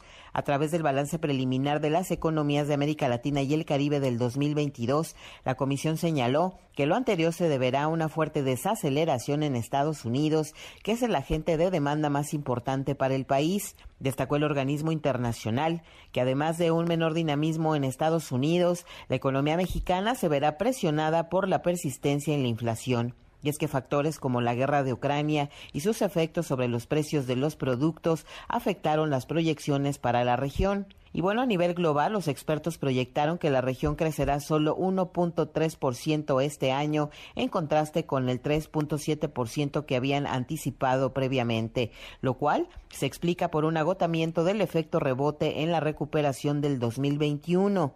De igual forma, será consecuencia de los efectos de las políticas monetarias restrictivas, mayores limitaciones del gasto fiscal, menores niveles de consumo e inversión y también por el deterioro del contexto externo. Y bueno, finalmente la entidad alertó que el aumento de las tasas de interés, de depreciaciones de las monedas y mayor riesgo soberano van a dificultar el financiamiento de los gobiernos durante este 2023. Para MBC Noticias, Hatsiri Magallanes. Ahí está la información de la CEPAL. Pues sí, interesante lo que, lo que argumenta, pero también otra parte importante del crecimiento económico tiene que ver con el empleo, con, con, los trabajos, si se generan, si no se generan, y qué tanto esto influye en un país en el que, por supuesto, la inflación derivada de la crisis económica, pues sí, por todo el mundo, eh, la pandemia nos, nos golpeó muy fuertemente, se siguen viendo los efectos, aunque ha habido cierta recuperación, pero hay otra parte importante que es la, la laboral. ¿Qué dice la Coparmex al respecto? Ahora nos informa mi compañera Citlali Sáenz. Citlali, adelante. Así es, gracias. La Confederación Patronal de la República Mexicana hizo un llamado a las autoridades para que reflexionen y replanteen los apoyos que otorgan a las familias en México debido a que existe un fenómeno en el que no están ocupando las plazas laborales porque prefieren juntar los recursos que reciben de las becas del gobierno y seguir sin trabajar. José Medina Mora, presidente de la Coparmex, comentó que si bien estos apoyos sociales son indispensables para ciertos sectores de la sociedad, en algunos casos se están volviendo clientelares y esto está afectando al mercado laboral, pues algunas familias prefieren seguir recibiendo sus becas en vez de buscar empleo. Vamos a escuchar lo que dijo. Cuando hay trabajo disponible pero la gente no quiere trabajar, pues no puede haber ese desarrollo económico. ¿no? Hemos encontrado que los programas sociales también están influyendo. Es decir, con la mejor intención de ayudarlos, se les da un dinero, pero entonces ya no quieren trabajar. Prefieren, dicen, ya no necesito trabajar porque ya recibo ese ingreso. ¿no? Porque encontramos que en Vallarta hay 8 mil vacantes en los hoteles nada más que no pueden cubrir, 25 mil vacantes cuando toman en cuenta todas las empresas. En un restaurante nos decía que justo el día anterior había renunciado un mesero y cuando le preguntaron por qué renunciaba, decía, a ver, el gobierno me daba 3.700 pesos por jóvenes construyendo el futuro, ahora me da 5.200. 5.200 a mi hermana y a mi mamá, 5.000 por adulto mayor. Con eso tenemos, ya no tenemos que trabajar. Y está generando un deterioro en el tejido social. La Canacar tienen 50.000 puestos de choferes que no pueden cubrir. No es por sueldo, o sea. José Medina Mora consideró que se está afectando la plantilla laboral y además el país pierde competitividad.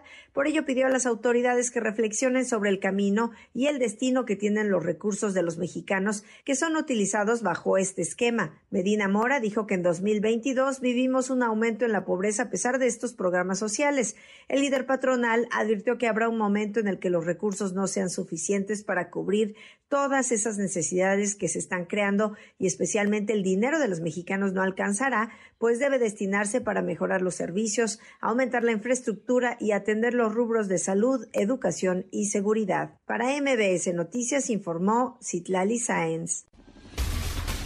Muchas gracias a Citlali Sáenz por esta información. Y pues sí, estamos arrancando este 2023 y seguramente muchos de ustedes ya están un poco preocupados por aquello de la cuesta de enero, que cada año, pues sí, se vuelve más pesada. Ya vienen los pagos anuales del predial, de la tenencia, seguramente algunos aumentos más por ahí que pues vendrán. La inflación, por supuesto, un factor que continúa pegando al bolsillo de, todos nosotros. Así que, pues, ¿cómo podemos hacer frente a, a esta cuesta, qué podemos hacer, qué, qué consejos damos a, nuestro auditorio y pues hacerlo porque sí realmente tenemos que, que, ser muy responsables en el manejo de nuestras finanzas. Esta mañana le agradezco mucho a Javier Cepeda, él es especialista en finanzas y consejero empresarial independiente, pues para platicar de esto y pues qué podemos hacer. Javier, te saludo con mucho gusto y gracias, gracias por acompañarnos este lunes. Buen día. Mi querida Sheila, excelente y exitoso inicio de semana, de mes y de año para ti y para todos en el auditorio. Y como bien lo comentas, la realidad es de que incluso estos reportajes nos dejan muy claro cuáles son las diferentes aristas que tenemos que tomar en cuenta. Y yo me quiero enfocar en tres puntos fundamentales para poder buscar contener el tema de la famosa cuesta de enero, que precisamente en este mes es cuando a los mexicanos más trabajo nos cuesta salir del tema de los compromisos y financieros. El punto número uno, Sheila, sería el poder medir y revisar cuál es nuestra capacidad de generación de ingresos. Es importante que nosotros como mexicanos, como personas, sepamos cuál es el ingreso al que podemos tener acceso. Esto es importante porque en muchas ocasiones ni siquiera sabemos a través de qué, de qué medios, a través de qué, diferentes conceptos podemos acceder a, a, generar ingresos a través de un sueldo, a través de comisiones, a través de rentas. Pero es importante sacar la cuenta total de cuál es nuestra capacidad máxima para poder generar ingresos. El punto número dos, Sheila, sería con base a los ingresos que yo ya tengo estipulados que voy a generar, hacer un presupuesto de gastos. Y tú mencionaste algo muy particular. En este mes ya vienen el tema de las tenencias, de los prediales y algunos compromisos que tenemos que cubrir. Entonces, yo haría en una en una anotación papel y, y, lápiz, yo pondría cuáles serían todos mis gastos, por lo menos del primer trimestre, considerando cuatro factores principales y yo les pediría al auditorio que los tomaran en cuenta. Punto número uno, vivienda cuánto pago de renta, cuánto pago de hipoteca, para poder contemplar ese gasto que es el prioritario para poder tener dónde vivir. Punto número dos, alimentación.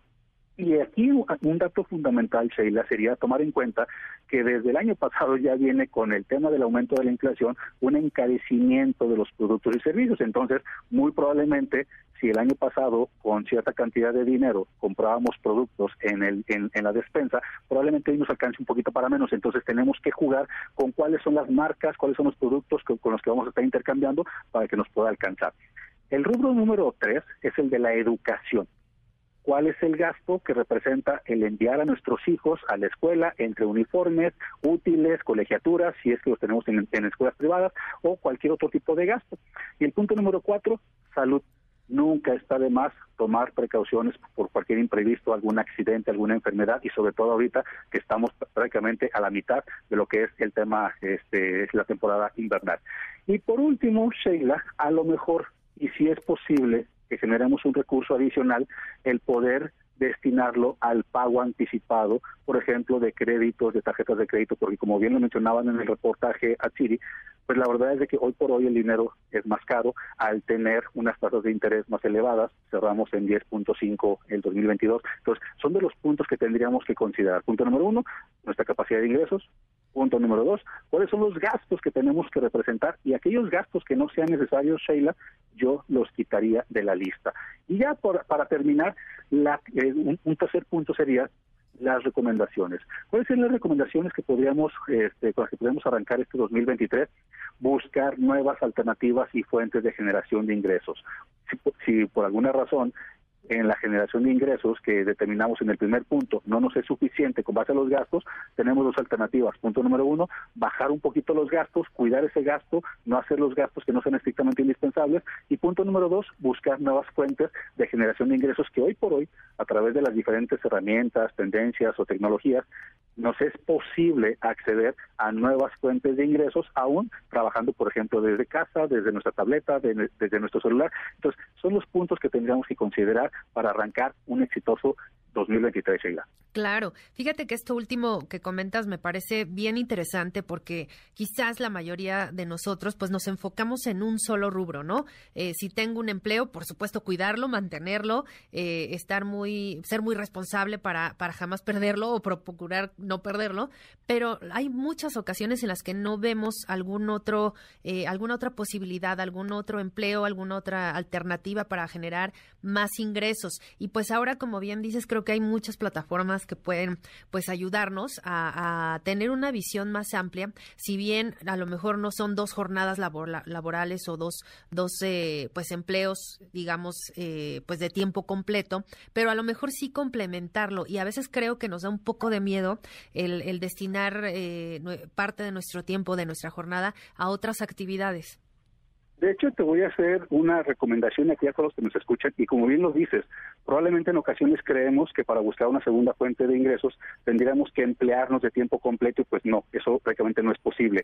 Pero hoy por hoy, a través de la tecnología, hay un concepto que se denomina marketing de afiliados, en el que las personas desde su celular, desde su tableta, pueden precisamente promover, promocionar diferentes contenidos digitales que los autores, que los productores generan y con esto generar ingresos adicionales. Esto es mucho más productivo que solamente estar, por ejemplo, procrastinando en un celular a través de las redes sociales en un contexto de manera improductiva. Entonces, sí hay alternativas hoy por hoy y de hecho la pandemia nos deja esas, esas muy buenas experiencias. Claro, sí, pues ahí está una recomendación. Y otra eh, pregunta que quería hacerte. Este primero de enero entró en vigor, bueno, entraron en vigor un par de, de nuevas iniciativas. Uno, el aumento al salario mínimo que también ya se ya se esperaba ya muchos muchos de nuestros amigos seguramente bueno a todos no, siempre cae bien un, un, aumento pero para este 2023 eh, deben percibir al menos eh, cualquier persona cualquier trabajador 207 pesos diarios, que más o menos al mes representan 6.223 pesos. ¿Esto qué tanto tú consideras que pueda, pues sí, a una familia, digamos, este, pues normal, ¿no? Tres, cuatro integrantes quizás, pues sí, realmente le alcance para sobrevivir un mes, porque de verdad está carísimo todo y creo que va, los precios pues no han bajado tanto como se esperaba, ¿no? Sí, mira, yo a través de, mi labor como consejero empresarial y que me reúno con empresas precisamente para determinar este punto de, acciones, la verdad es de que el aumento del salario mínimo es interesante, pero no es suficiente. Y tenemos que dividirlo en dos. Una cosa es que las personas estén cotizando o nos tengan cotizando ante el Instituto Mexicano del Seguro Social con el salario mínimo y otra cosa es que si realmente ganamos o no el salario mínimo. Recordemos que en México el costo social es muy elevado y hay empresas que registran a sus trabajadores ante el IMSS con un salario menor al que realmente ganan. Entonces, si yo estoy ganando realmente el salario mínimo, sí me voy a ver sí me voy a ver beneficiado porque de 5 mil pesos promedio que ganaba en el 2022, hoy voy a ganar un promedio de 6 mil pesos. Pero insisto, no sería suficiente. Pero aquellas personas, Sheila, que no ganan el salario mínimo, que ganan en promedio 2, 2.5, 3 salarios mínimos de manera este, diaria, la verdad es de que el aumento al salario mínimo no los va a beneficiar. Y aquí es donde yo abogaría para que en el sector empresarial las personas, los empresarios, tuviéramos esa, esa buena voluntad eh, de poder sentarnos con esas personas que no ganan el salario mínimo y que probablemente no han sufrido algún incremento en los últimos dos años y que han sufrido el tema del impacto de la inflación, el poder ajustar esos salarios. Entonces, respondiendo a tu pregunta, es interesante el aumento del salario mínimo, pero no será suficiente tomando en cuenta que la inflación que cerramos casi con el 8% en el 2022 se dio un impacto, así como cuando es el tema de, meteorológico, que, de repente decimos este estamos a tantos grados, pero la sensación térmica es de, mucho más. La verdad es que el impacto del, incremento a, la inflación fue cercano al 8% para cerrar 2022, pero se siente todavía mucho más, teniendo precios incluso de productos de la canasta básica por encima de el efecto del inflacionario. Entonces, no sería suficiente el, el aumento, pero bueno, creo que abona para poder este, mejorar la calidad de vida. Claro, y además también creo, y la otra medida que, arranca, arrancó ya este primero de enero, pues es lo de las vacaciones dignas, ¿no? Que también, eh, pues anualmente las empresas tendrán que pagar un poco más, quizá si no lo hacían, eh, el tema de la prima vacacional. Entonces, un trabajador que cumple un año y ahora ya tendrás al menos 12 días de vacaciones, pues recibirá ese, ese proporcional de su prima vacacional, que pues también ahí es esa... Eh, un dinerito extra que a lo mejor no tenía en la bolsa y no sé si coincidas conmigo, este, estos piquitos que a lo mejor no teníamos, destinarlos y era uno de, de, los consejos al pago anticipado pues de alguna deuda, de alguna tarjeta de crédito, de, de algún crédito personal, porque también es importante recordar a nuestros amigos que las tasas de interés están subiendo y, y cualquier crédito que no esté a tasa fija pues se va a incrementar muchísimo. Sí, de hecho, el tema de las vacaciones es interesante dividirlo en dos puntos, insisto, a nivel a nivel empresarial y a nivel este, empleados, porque porque como trabajadores vamos a recibir realmente el beneficio de que se haya modificado, se haya legislado el poder recibir más días de descanso, más días de vacaciones al año. Y nada más recapitulando cómo, cómo quedó. Por el primer año cumplido a partir del 2023 yo ya tengo derecho a 12 días de vacaciones. Y esto es importante mencionarlo, Sheila, porque incluso hay muchas confusiones en redes sociales de que si aplica para un trabajador la ley del 2022 para atrás o la ley del 2023, y, y lo aclaro. Una persona que cumpla años laborales en el 2023 tiene derecho a tomar los días de, vacaciones con base a la nueva tabla. ¿Qué quiere decir? Si en el 2023 cumplo un año laboral, tengo derecho a 12 días de descanso, 12 días de vacaciones. Si cumplo dos años, tendré derecho a 14, tres años, 16 días, cuatro años, 18 días, cinco años, 20 días. Si a partir del 2023 en adelante, de cinco en cinco años, tendré derecho a dos días adicionales. Y esto es importante mencionarlo. Y también, como tú decías, es verdad, ahora aumenta un poquito el tema de la prima vacacional, no en el porcentaje, sino en la cantidad que yo como trabajador voy a recibir, porque si antes solamente me pagaban prima vacacional por seis días, hoy me van a pagar por doce. Y uno de los temas interesantes aquí en, el, eh, en las vacaciones es que en las empresas tenemos que considerar quién va a sustituir las labores de las personas que se vayan de vacaciones. ¿Por qué? Sí. Porque la ley me dice que yo tengo que disponer de 12 días mínimos de manera continua. Y esto se traduce que si una empresa labora semana inglesa, pues en promedio el trabajador se va a, a ir a descansar casi dos semanas y media. Sí, sí, también pues sí es un reto, ¿no? Para también los compañeros y, y, y el resto de los colaboradores el poder cubrir las funciones que, que, alguna persona, pues estando de vacaciones, disfrutando de sus vacaciones, pues, pues no hará, ¿no? Entonces habrá que, pues sí, reacomodar quizá. Hay empresas también, hay, hay que decirlo, hay empresas que ya estaban otorgando una prestación de un mayor número de días eh, de vacaciones, otras no, estaban muy apegadas a, a, lo que marcaba solamente la ley, pero bueno, quizá también y un poco eh, de la mano de lo que aprendimos de, de la pandemia, del home office, etcétera, de otras maneras de, trabajar y de desarrollar nuestras labores en, en, las compañías, bueno, pues ahora esto se suma también a un nuevo reto. Y bueno, hablando un poco y regresando un poco al tema de la cuesta de enero, también me gustaría eh, abordar el tema de las deudas, porque creo que eh, sin duda digo, no sé, la mayoría tenemos deudas, unos más, otros menos, pero al fin y al cabo deudas cómo poder hacer frente a una deuda que ya nos está comiendo, que ya nos, no nos está alcanzando para, para pagar mes con mes eh, o quincenal o dependiendo del, del, plazo que, y periodo que tengamos en, en, nuestras deudas, pero qué hacer en este, en este sentido y cómo ponernos un poquito al corriente para arrancar el año pues de la mejor forma. Esa es una muy buena pregunta que en ocasiones creemos que no podemos solucionar porque así están dadas las condiciones del crédito. Y te voy a poner un ejemplo. Sí. Si yo tengo contratado un crédito financiero, un crédito bancario, y de repente los propios intereses ya me están consumiendo porque no he podido pagar en su totalidad meses anteriores, y esto genera un aumento y una multiplicación precisamente de la deuda, lo primero, Sheila, es acercarnos con la institución financiera y pedir un congelamiento de la deuda. ¿Qué quiero decir con esto? Probablemente ya no vas a ser cliente de la institución financiera, pero congelar la deuda quiere decir que a partir de hoy ya te permitan refinanciar o decir, sabes que yo no yo no tengo la capacidad de pagar, pero te quiero pagar y son de los puntos interesantes que las instituciones financieras toman en cuenta. Quieres y puedes o no quieres y no puedes. Entonces, uh -huh. en este momento hay algo que se denomina el poder asistir a la institución financiera y solicitar un congelamiento de la deuda para que de aquí en adelante ya no siga creciendo y solamente tenga yo el compromiso de poder cubrirte de alguna manera lo que hasta el día de hoy se haya generado. Esa es una alternativa. La otra es, en ocasiones cuando ya eh, dividimos nuestros ingresos y ya apartamos nuestros gastos, cuando las personas tenemos una administración financiera adecuada, y no necesariamente para eso tenemos que ser financieros, una administración financiera adecuada, en ocasiones después de separar todos los gastos, nos quedan piquitos.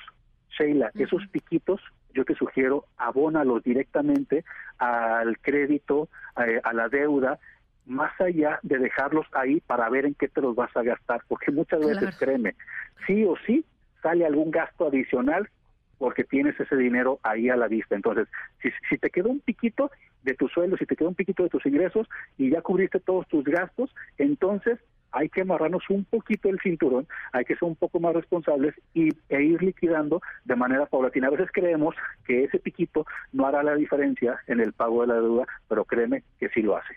Claro, porque si lo vamos haciendo mes con mes, al final del año vamos a ver que realmente pudimos a lo mejor bajarle un poquito a nuestra deuda y sin duda eso nos va a generar mayor tranquilidad y también vamos a evitar caer en, compras, pues sí, muchas veces innecesarias, ¿por qué no?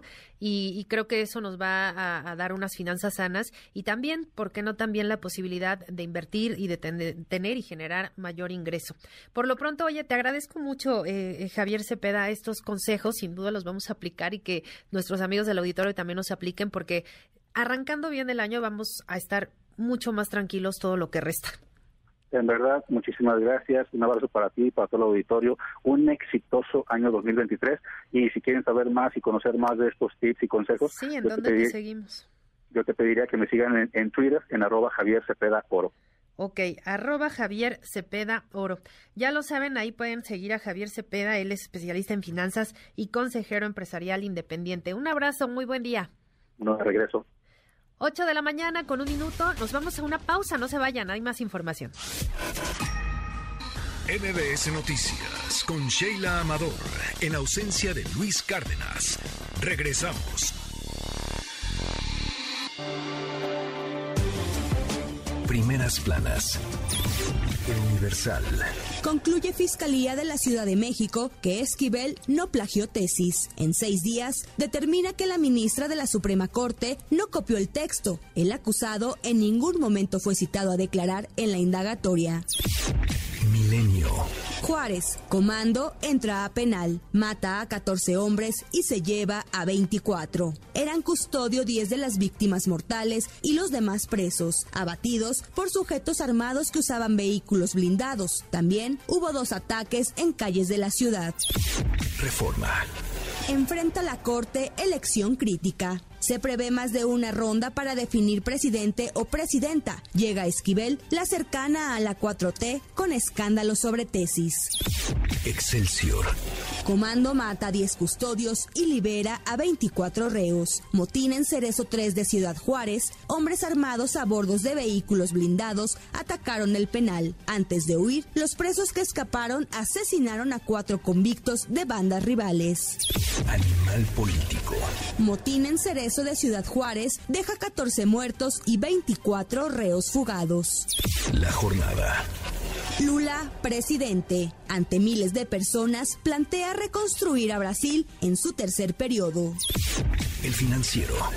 Arranca 2023 con mayores costos laborales. Coparmex solicita apoyos para elevar productividad sin tener que trasladar cargas a precios finales al consumidor. El economista. Recaudación anual del ISR aumenta 14%. A noviembre suma más de 2 billones de pesos. El incremento se explica por ampliación de la base gravable. MBS Noticias Luis Cárdenas. MBS Radio presenta el resumen informativo con Luis Cárdenas.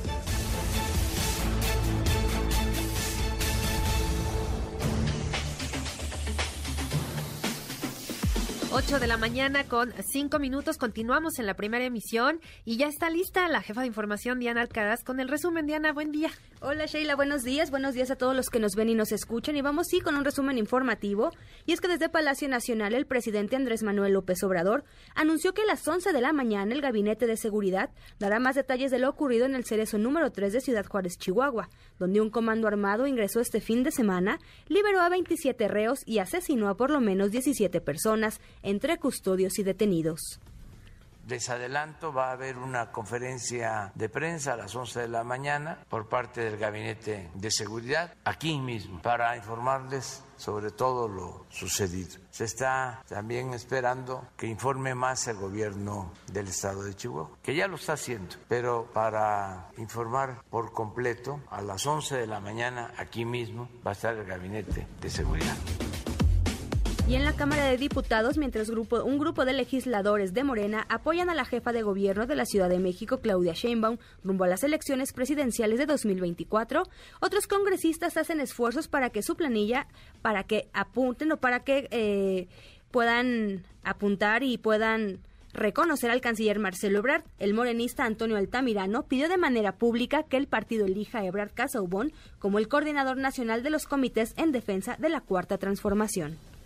Y ese proyecto y el que consiste en que el coordinador nacional de los comités de defensa de la 4T sea el compañero Marcelo Ebrard.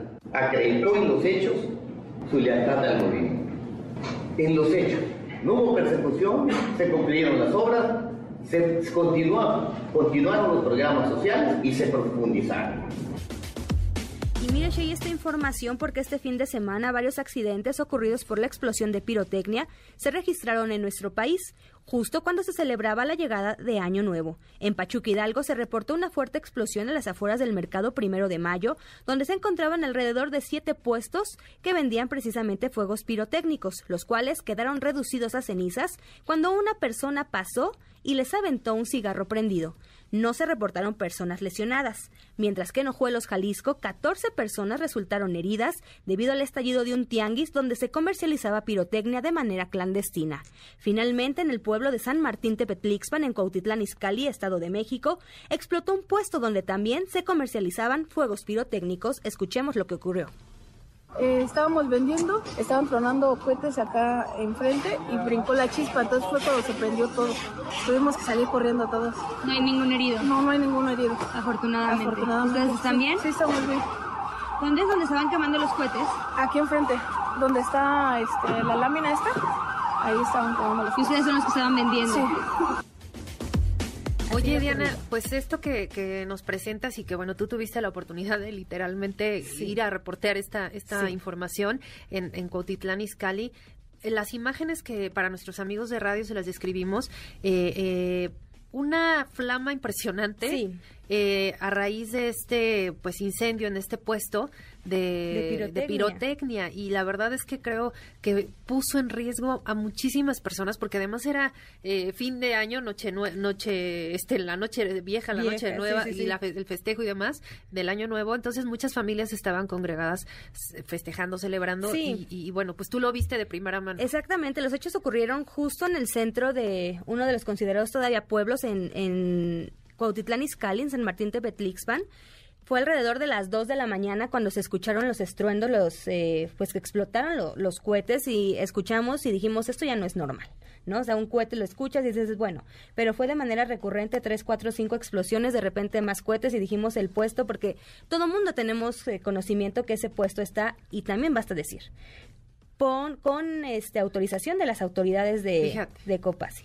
Entonces, este, pues obviamente salimos y fue cuando vimos la llamarada que sí, como dices, de una manera, pues estamos viendo las, las imágenes de manera impresionante. Afortunadamente no hubo lesionados, no pasó a mayores, pero sí esto es como que un precedente de lo que puede ocurrir. Recordemos lo que lo que pasó en 2016, en diciembre de 2016, en el mercado de San Pablito en Tultepec, donde más de 40 personas perdieron la vida, precisamente por una explosión, por el mal manejo de la pirotecnia, que en este caso, gracias a Dios, no pasó eh, a mayores, ¿verdad? Pero pues es algo que año con año ocurre y se sigue comercializando. Así es. Sí, y además lo que decías es muy importante, con permiso, ¿no? Eh, porque no hay una regulación clara y cualquiera puede poner un puesto, vender un montón de, de pirotecnia y además sin las medidas básicas de protección civil, con un extinguidor, con algo que pudiera hacer frente a una, una situación de estas y que digo, en ese caso sí, como comentas, no pasó nada, pero pudo haber pasado, ¿no? Y, lamentablemente lo, lo vemos año con año, se repiten las escenas terribles, eh, ya vimos lo que ocurrió en, este Jalisco, en, en Puebla, etcétera.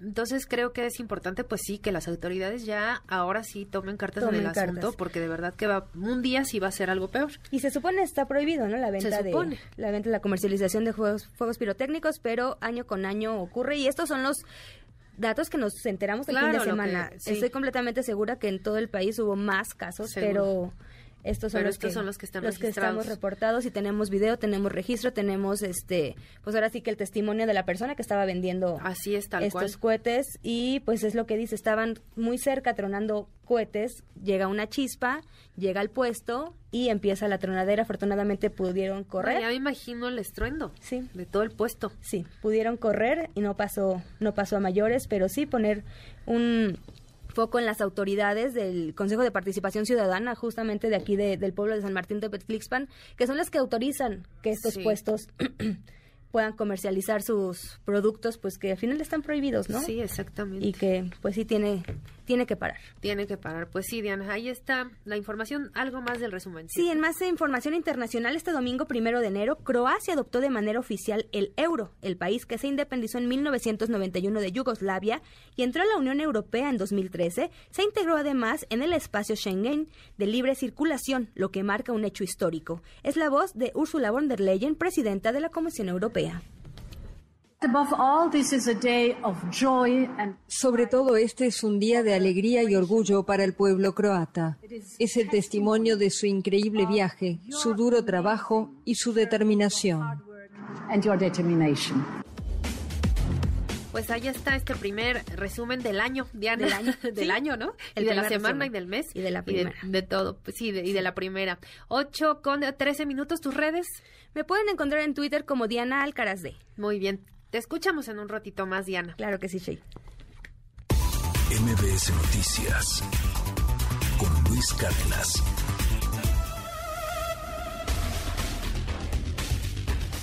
Bueno, ya comentábamos al inicio de este espacio, pues lo, lo, que ocurrió este sábado 31 de diciembre a los 95 años de edad, falleció, pues sí, el Papa Emérito Benedicto XVI, y bueno, pues sin duda muchas reacciones, mucho análisis en torno a la vida de este pontífice, que pues también estuvo, sí, pues envuelta en alguna controversia, eh, sí criticada por algunas eh, situaciones, sobre todo por su renuncia, eh, esta que se da de manera quizá sorpresiva en, en la iglesia y bueno, pues también muchos otros señalamientos en torno pues a las pocas declaraciones que llegó a hacer en torno a los abusos sexuales dentro de la iglesia católica. Y de todo esto y más vamos a platicar con Helio Masferrer, él es antropólogo de las religiones y nos acompaña esta mañana en la primera emisión de MBS Noticia. Noticias. Muy buenos días. Buenos días y saludos también a todos los amigos que nos están acompañando, a tu público que te sigue con tanto entusiasmo. Muchas gracias, muchas gracias. Pues bueno, ¿por dónde empezar? Creo que es interesante hablar del legado que deja para la Iglesia Católica eh, Benedicto XVI. Creo que lo más interesante es que podríamos decir que Benedicto XVI marca el agotamiento del proyecto de la Iglesia Católica del siglo XIX y el siglo XX y eh, su renuncia abre las puertas a otro modo de ser católico desde la cúpula, podremos decir, y le abre el paso a Francisco, un eh, cardenal y un papa que viene del sur, eh, de otra realidad, eh, donde eh, es justamente en el sur, en África, en Asia, donde crece la Iglesia Católica y donde hay toda una serie de experimentos complejos en el en América del Sur y en toda Latinoamérica sobre eh, la teología de la liberación, la teología india, o sea, otros esfuerzos de los modos de ser católico y los sectores conservadores de la Iglesia Católica también por supuesto, tienen sus peculiaridades, ¿no? Entonces, creo que la gran importancia de Benedicto, él comienza con pasos muy tímidos justamente a abordar el asunto de los abusos sexuales. Eh, no podemos olvidar que condena a silencio a Marcial Maciel, etcétera, los legionarios de Cristo, etcétera. Entonces, eh, hace sus esfuerzos, pero se da cuenta que el aparato de la curia es muy fuerte de la curia romana y entonces renuncio. Y creo que es eh, eso es muy importante, ¿no? Y abre paso a Francisco que entra con otras ideas y, y otro entusiasmo, ¿no?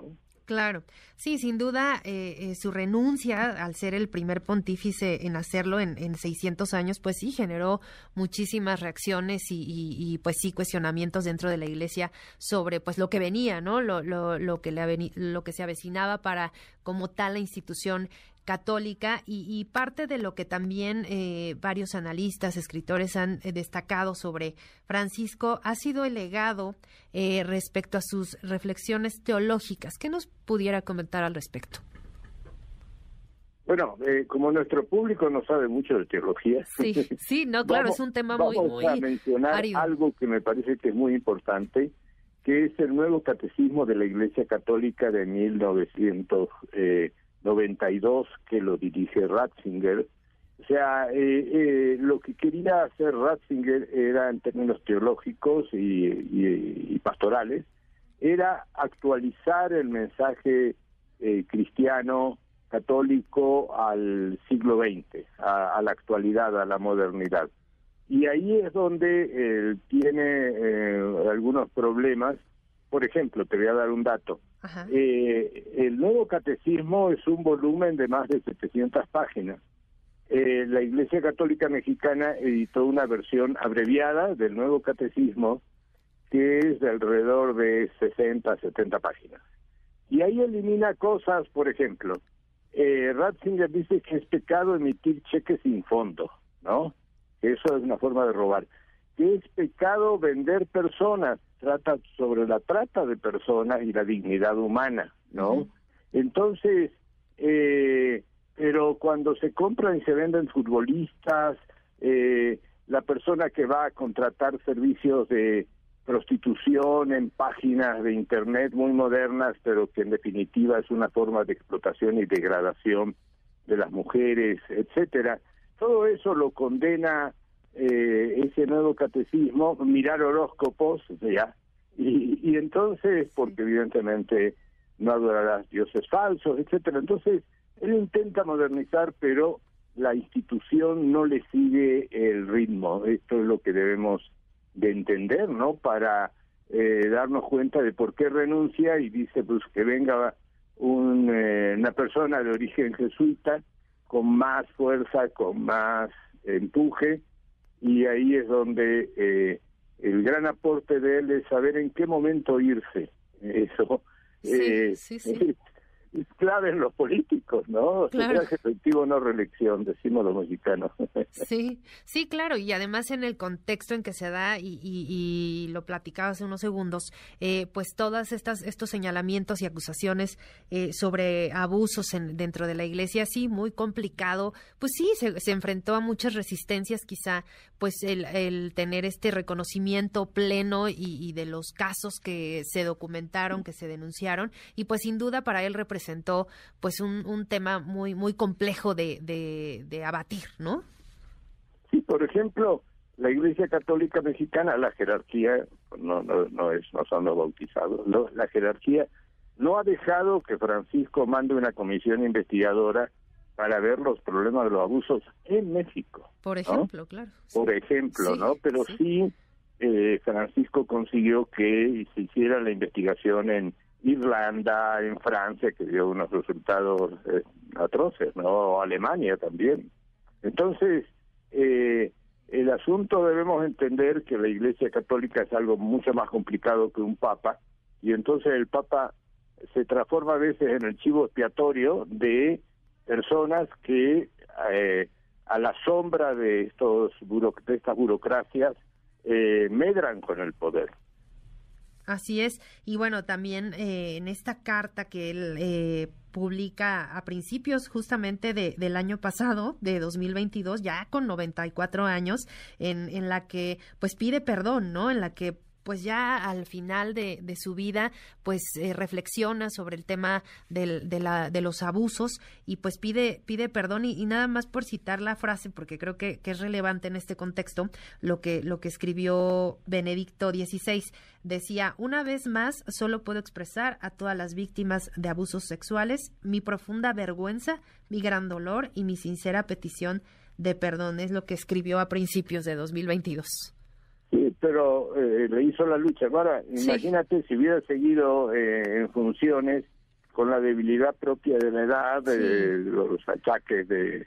Eh, se lo hubieran, pero pasado por encima, ¿no es cierto? Todos estos sectores que son evidentemente tóxicos para la Iglesia Católica. Entonces, creo que tuvo la valentía de decir hasta aquí y ahora viene el que sigue, ¿no? Y él sabía muy bien que iba a ser Bergoglio, porque incluso habían sido oponentes. Bergoglio eh, le cedió los votos que tenía que impedían que entrara Ratzinger, ¿no? Como diciendo, bueno, a ver, eh, a ver cómo te va. Y evidentemente a los ocho años él dice, pues tenía razón y, y evidentemente hace lobby para que quede Francisco, ¿no es cierto? O sea, eso, y para eso renuncia, ¿no? Entonces, debemos entender que eh, ya en términos de la dinámica interna de la Iglesia Católica fue un, muy serio, muy honesto y trató de hacer las cosas que pudo. Y en definitiva, eh, eh, ¿qué es lo que pasa? ¿No? ¿Por qué esto de los cheques en fondo, la venta, por ejemplo, la venta de jugadores, ¿no es cierto? De fútbol, ¿no? Etcétera. Toda una serie de cosas que condena a Ratzinger en el, la trata de, de, personas, la, eh, entonces eh, todo eso, pero evidentemente hay intereses muy fuertes, ¿no? Entonces debemos entender que es un hombre de su tiempo que hace lo que puede, puede equivocarse, por supuesto, pero eh, está tiene convicciones, ¿no? Claro. Y bueno, pues ya eh, eh, vimos eh, ayer las primeras imágenes, ¿no? Ya que muestra el Vaticano de, pues ya postrado. Finalmente hoy iniciarán ya los pues, pues los funerales en, en, la Basílica de San Pedro. ¿Qué nos pudiera compartir respecto a esto que estamos por ver ya allá en, en el Vaticano? bueno, va, ceremonia? va a ser de aquí al 5. El 5 se hace eh, se lleva el féretro a, la cripta donde están todos los papas. Durante estos días la, el pueblo de Roma, digamos, los fieles católicos, eh, van a poder pasar de 7 de la mañana a 7 de la noche eh, a hacer una despedida del, del féretro y por otro lado va a haber una serie de misas, etcétera, de acuerdo a lo que marca el protocolo, pero que van a ser dirigidas como el que falleció es un papa emérito por el papa en funciones de Francisco y no por el eh, presidente del digamos el decano del colegio de cardenales. Eh, por otro lado eh, como el papa es un papa emérito no va a haber un, el procedimiento de elección de un nuevo papa en ese caso quien manejaría la situación es el gran caparlengo el cardenal Kevin Farrell eh, que es el que, si fuera un papa en activo el que fallece, eh, tendría que eh, encargarse de la marcha y la administración del asunto hasta la elección del nuevo papa. Claro, sí, claro, eh, diferencias importantes, ¿no? Y también, pues sí, muy eh, diferente lo que veremos. Y sobre todo porque, pues, el Papa Francisco será quien encabeza, pues, estos actos solemnes allá en el Vaticano para para despedir a, Joseph Ratzinger. Y que, bueno, pues el 5 de enero, ya, ya lo decía, será pues ya el, el día que, estará terminando todo este cúmulo de, de, actividades y sin duda, bueno, recordado por, por todo esto que ya hemos estado platicando. Por lo pronto, muchísimas gracias por habernos compartido estas reflexiones y estos comentarios sobre Benedicto XVI. A ti por haber podido acompañarte y poder eh, saludar a tu público tan interesante que este, feliz año, éxitos en este 2023. Igualmente, muchas gracias. Él es Elio Masferrer, antropólogo de las religiones.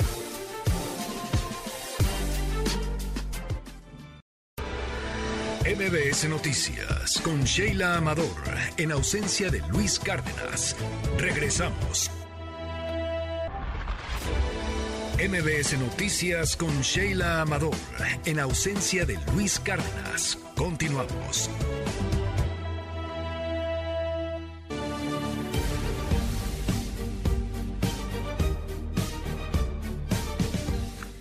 8 de la mañana con 32 minutos ya de este lunes 2 de enero y comentábamos al inicio de este espacio pues de lo trascendental que será hoy la sesión de la Suprema Corte de Justicia de la Nación donde se elegirá al nuevo ministro presidente y mi compañero René Cruz nos tiene los detalles de lo que va a pasar en unas horas más allá en la Suprema Corte. René, te saludo con mucho gusto de nueva cuenta, muy buen día.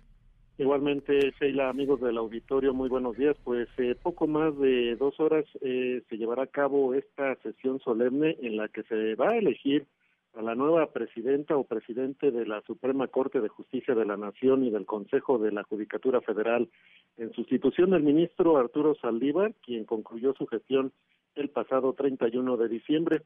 Dos ministras y tres ministros, Sheila, pues, son los que aspiran a ocupar la titularidad del máximo tribunal del país. Yasmín Esquivel Moza, Alfredo Gutiérrez Ortiz Mena, Javier Lainez Potisek, Alberto Pérez Dayán y Norma Piña Hernández. Hasta antes del 21 de diciembre del 2022 eh, se preveía, Sheila, que dicha sesión pues se realizaría sin aspavientos. Sin embargo, esta elección de la o el presidente de la Corte se va a llevar a cabo en medio de esta polémica por la información que dio a conocer Guillermo Sheridan, académico de la UNAM el pasado 21 de diciembre, sobre el hecho de que Esquivel Moza plagió su tesis para obtener la licenciatura en Derecho. A decir de Yasmín Esquivel, quien fue propuesta por el presidente Andrés Manuel López Obrador para ocupar un lugar en el máximo tribunal del país, esta información se trata de una mentira y una difamación con el propósito de influir en la renovación de la presidencia de la Corte para imponer intereses ajenos. A la fecha, ni la Suprema Corte ni el ya expresidente de la misma, Arturo Saldívar, han fijado una postura sobre este tema. Debido a que se diera a conocer el caso de Esquivel Moza, fuentes del alto tribunal señalaron que la sesión no sería muy larga, pues estimaron que se realizarán tres o cuatro rondas de votación para conocer el nombre de la nueva presidenta o presidente de la Corte. Asimismo mencionaron que de los cinco aspirantes, Yasmín Esquivel, Norma Piña y Alfredo Gutiérrez, son quienes tienen mayor probabilidad de ganar, aunque el nombre de Ortiz Mena, quien llegó a la Corte durante el sexenio de Felipe Calderón, es el nombre que suena más fuerte para suceder a Arturo Saldívar. Para que una candidata o candidato sea electo como presidenta o presidente de la Corte, deberá obtener al menos seis votos. En caso de no ser así, se podrán realizar las rondas que sean necesarias hasta que haya una ganadora o ganador, tal y como ocurrió en el 2015 cuando fue electo Luis María Aguilar Morales, quien por cierto pues va a presidir la sesión del día de hoy en su carácter eh, de ministro decano en esa ocasión, Luis María Aguilar Morales pues eh, llegó a la presidencia de la Corte luego de una sesión de cuatro horas y treinta rondas de votación. Y en medio de todo este asunto, Sheila, pues el pasado eh, fin de semana la ministra Yasmín Esquivel pues volvió a emitir un pronunciamiento a través de sus redes eh, sociales en donde pues insiste en que ella es la autora original de esta tesis que pues se, se sustentó para obtener la licenciatura en Derecho. En este pronunciamiento, Esquivel Mosa enumeró cinco pruebas que asegura demuestra que es esta autora original de la tesis, y entre estas pruebas que presentó la ministra eh, se encuentran eh, precisamente una declaración ante notario público en la que Edgar Ulises Báez reconoce, a decir de la ministra, reconoce que tomó varias referencias del el texto del proyecto de tesis de Yasmín Esquivel, el cual comenzó a elaborar desde 1985 y que estaba en posesión de su directora de tesis, Marta Rodríguez. También presentó tres dictámenes periciales en informática que concluyen que su tesis se cargó en el repositorio Tesinam previo a la del alumno de la Facultad de Derecho, además de que se acreditó que el archivo que contiene su tesis fue indebidamente y de forma ilegal modificado el 22 de diciembre del 2022. Del mismo modo, mencionó que incluyó dos dictámenes periciales en documentoscopía en los que se determinó que comenzó a elaborar su trabajo desde 1985. Pues así las cosas, ella será a partir de las 12 de la del mediodía de este lunes cuando pues inicie esta sesión de la Suprema Corte en donde se va a elegir al nuevo presidente o a la nueva presidenta de la Suprema Corte de Justicia en espera quizá de que en esta sesión se pudiera pues emitir algún pronunciamiento por alguno de los integrantes del alto tribunal en torno a este tema pues de Yasmín Esquivel y el plagio de su tesis. Sheila, el reporte que tengo. Pues vamos a estar, por supuesto, a través de tu cobertura muy atentos, René. Eh, estamos ah, eh, prácticamente a unas horas de que arranque esta sesión solemne y, como bien dices, a la expectativa de ver si hay algún pronunciamiento por parte de alguno de los ministros en torno al asunto de la ministra Yasmín Esquivel y la tesis. Y por lo pronto, bueno, pues ya la Fiscalía General de Justicia de la Ciudad de México pues determinó que no copió ni en partes ni en su totalidad la tesis de licenciatura con la que obtuvo el grado. Por lo pronto, René, te mando un abrazo y muchas gracias. Buen día. Igualmente, Sheila, muy buen día. 8 de la mañana con 38 y seguimos con más información nacional porque ya también platicábamos la semana pasada que fue tema eh, pues de titulares de todos los medios, de mucha información y polémica los espectaculares de la jefa de gobierno Claudia Sheinbaum colocados eh, pues en diversos eh, estados de la República. Por ahí contabilizaban ya hasta 700 eh, anuncios espectaculares que fueron pagados por los algunos de los diputados del grupo parlamentario de Morena. Pero ¿qué pasó? Pues ya decidieron que aunque no violen la ley, decidirán decidieron retirarlos. Quien tiene esta información y los detalles es mi compañera Angélica Melina. Angie, muy buen día. Hola, Shay, muy buenos días, qué gusto saludarte. También saludos a los amigos del auditorio.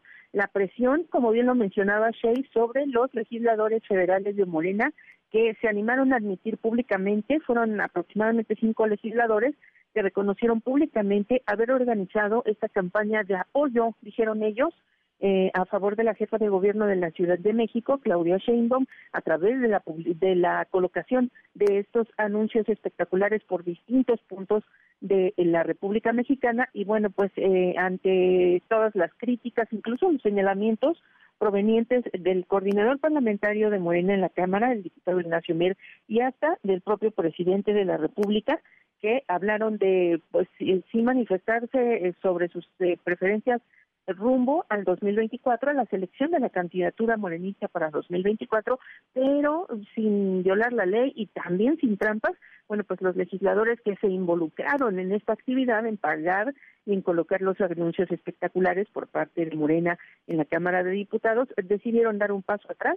Estos anuncios anunciaron los, eh, valga la redundancia, anunciaron los eh, autores de esta campaña, bueno, pues dijeron los van a retirar y van a ser retirados del lugar donde fueron colocados, esto para evitar suspicacias y también pues eh, para no darles pretextos, dijeron los congresistas mm, que se involucraron en esta actividad, a, ni al INE ni a la oposición para acusar ilegalidades. Una de las integrantes de la bancada morenista que asumieron la autoría de esta campaña publicitaria de defensa de la mandataria capitalina, la diputada Aleida Lavés, que es vicecoordinadora en San Lázaro por parte de Morena, anunció precisamente esta decisión de retirar el material publicitario para, eh, insistió, no dar pretextos ni al INE ni a la oposición de proceder en contra de ellos, de los propios legisladores y tampoco de Sheinbaum Pardo, de la mandataria capitalina. Negó la legisladora morenista que haya división en el partido Guinda por esta campaña publicitaria y se pronunció a favor de que siga la transformación. Textualmente escribió la diputada Aleida a en su cuenta en Twitter. Sin embargo, en áreas en aras de proteger el proceso de transformación y no dar ningún pretexto a nuestros adversarios y al INE, hemos decidido bajar los espectaculares.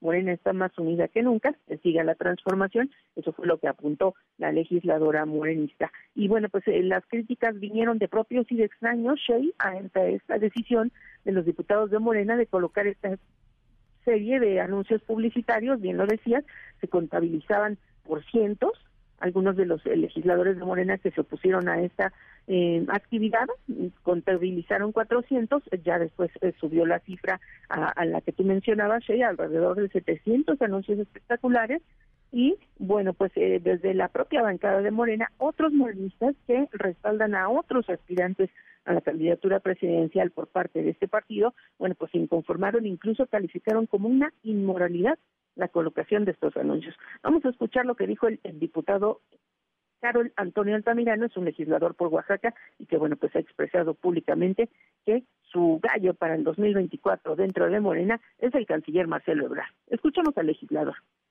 La acción contenida en los espectaculares es una acción que a todas luces busca burlarse de la ley, busca darle la vuelta a la ley. Es ilegal e inmoral porque daña al partido, contamina el proceso y representa un golpe a la democracia. El diputado Antonio Altamirano hizo un llamado urgente. Esto fue minutos antes de que los sus compañeros de bancada decidieran eh, el retiro de estos anuncios, que al menos lo anunciaran públicamente, bueno, pues hizo un llamado urgente a la dirigencia nacional de Morena a que tomara cartas en el asunto, a que pusiera piso parejo en las reglas de la contienda interna con miras a la selección de la candidatura presidencial morenista y pues también a evitar que se siguiera incumpliendo la ley. Escuchemos de nueva cuenta al diputado Antonio Altamirano. Esta acción desesperada tiene que llevar a la dirigencia del partido, tiene que intervenir la dirigencia para reencauzar el proceso. Tiene que ya fijar reglas, reglas claras, para que haya claridad y transparencia. Pero la intervención y el orden tiene que establecerse hoy, hoy, porque no hay mañana. Si se tardan, las consecuencias pueden ser terribles. Y ante esas posibles consecuencias, bueno, pues los autores materiales de la campaña a favor de Shane Pardo decidieron dar un paso atrás y como tú también bien comentabas, Shay, ellos argumentaron que de ningún modo se violó la ley, que tenían la certeza y asesoría jurídica y técnica de que no estaban violentando la ley colocando estos anuncios publicitarios, pero pues ya decidieron retirarlos. Así las cosas de San Lázaro. Pues bueno, estaremos atentos al retiro de, los anuncios y también a lo que diga la autoridad electoral, porque aunque se hayan retirado, pues sí fueron colocados y se expusieron pues ahí algunas semanas, ¿no? Así es, y al menos hubo dos denuncias por parte de diputados federales de la oposición, una de Movimiento Ciudadano, otra de una legisladora del PAN, denuncias y quejas directas ante el INE, pues por este material publicitario anticipado. Así es, Angie. Pues muchas gracias, te mando un abrazo y feliz año. Igualmente, Shey, muy buenos días, feliz año. Muy buen día.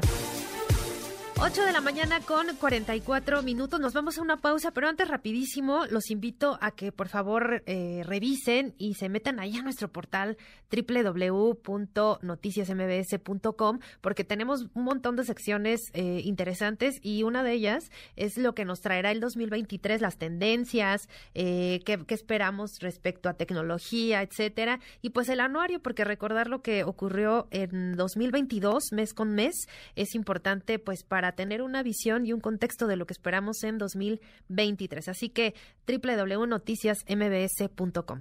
Ahora sí, nos vamos a la pausa. 8 con 45, no se vayan, hay más información. MBS Noticias con Sheila Amador, en ausencia de Luis Cárdenas. Regresamos. MBS Noticias con Sheila Amador, en ausencia de Luis Cárdenas. Continuamos.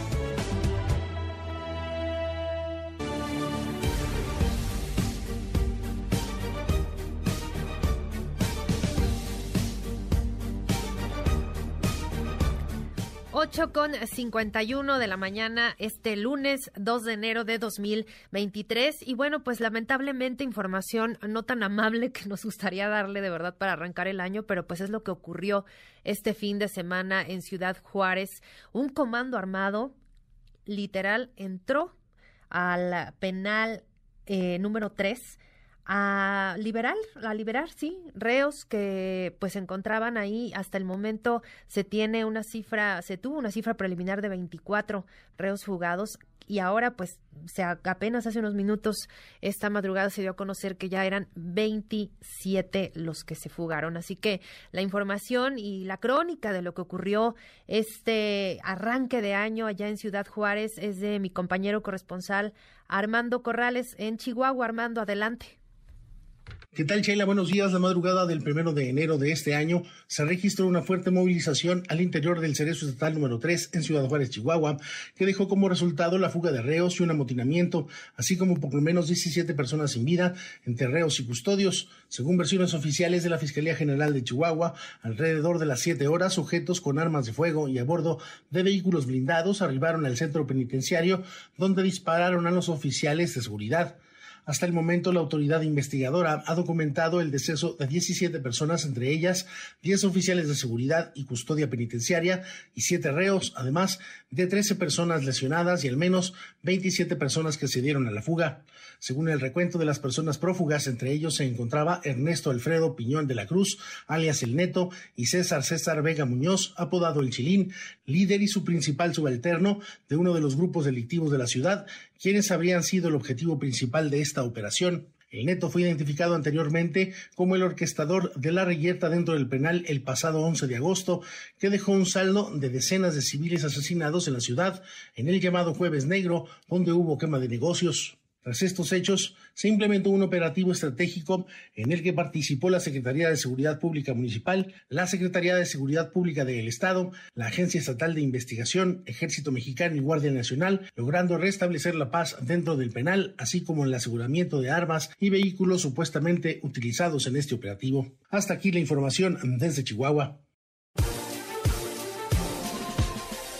Gracias a mi compañero Armando Corrales hasta allá, hasta Chihuahua. Y bueno, pues esta, esto que se generó allá en Ciudad Juárez, pues ha causado sí mucha preocupación por el nivel de los reos que salieron de este, de este penal. Ya hemos visto en otras ocasiones donde ocurren este tipo pues de, fugas que hay reacciones, sí, del crimen organizado. Eh, vamos a estar muy atentos en las próximas horas a, a lo que digan las autoridades, porque también este tema llegó hasta la mañanera, donde ya el presidente López Obrador anunció que hoy a las 11 de la mañana, por parte del Gabinete de Seguridad, se dará a conocer más detalle de lo que ocurrió, de lo que está, está ocurriendo en estos momentos en Ciudad Juárez y pues vamos a estar muy atentos para informarle a través de todas las emisiones de MBS Noticias. Y bueno, pues de seguridad también estamos platicando porque hoy justamente se daban a conocer o se dieron a conocer las eh, nuevas cifras, eh, la actualización de la información del eh, Secretariado Ejecutivo del Sistema Nacional de Seguridad Pública. Y bueno, en el mes de diciembre, escuchen esto, los homicidios dolosos registraron un aumento de 9.9% al contabilizar más de 2.250 víctimas, 2.270 víctimas contabilizadas en diciembre pasado. Así que, pues, datos que debemos tomar para reflexionar. Y esta mañana le agradezco mucho a Gerardo Sánchez Lara. Él es director del Departamento de Relaciones Internacionales y Ciencia Política de la Universidad de las Américas Puebla. Gerardo, muchas gracias por acompañarnos este inicio de año. Muy buen día. Buenos días, Sheila, a tus órdenes. Pues, eh, ¿qué perspectiva vemos en, en, nuestro país? Lamentablemente arrancamos con, con, pues, cifras no tan alentadoras y también, pues, con hechos violentos. Lo, lo de Ciudad Juárez, sin duda, pues, pues sí nos preocupa porque, pues, está ocurriendo justo, justo en el arranque de este año y, pues, más o menos, ¿qué, qué ves, qué, qué podemos esperar en materia de seguridad en, en todo este contexto? Pues mira, efectivamente terminamos con más de 30 mil homicidios el año pasado. Eh, es una tasa menor que la que se registró, por ejemplo, en el año 2021, que fueron cerca de 35 mil 700 homicidios, pero seguimos estando en una planicie eh, homicida, eh, Sheila. El país no ha bajado de manera contundente el principal delito que más le afecta a los mexicanos seis entidades, Sheila, concentran casi el 50% de estos homicidios. Guanajuato en primer lugar, Baja California le siguen, en tercer lugar el Estado de México, Michoacán, Jalisco y Chihuahua. Y si le sumamos otros otros cinco estados, Sonora, Guerrero, Nuevo León y Zacatecas, pues estos concentran casi eh, dos terceras partes de estos crímenes que se cometen en este país. Eh, en el reportaje anterior dabas cuenta de lo que sucede en Ciudad Juárez. Ciudad Juárez se mantiene junto con Tijuana como las dos ciudades más violentas del país con también mayor número de, homicidios. Lo que vimos el, domingo en el penal número 3, el cerezo número 3 en, Chihuahua, pues es muestra del el colapso de las instituciones estatales y en particular del sistema penitenciario en todos los estados, eh, Sheila, eh, las instituciones eh, carcelarias son las últimas en el eslabón de seguridad. Muy malos sueldos, pésimos horarios de trabajo, condiciones deplorables para los trabajadores del sistema penitenciario estatales.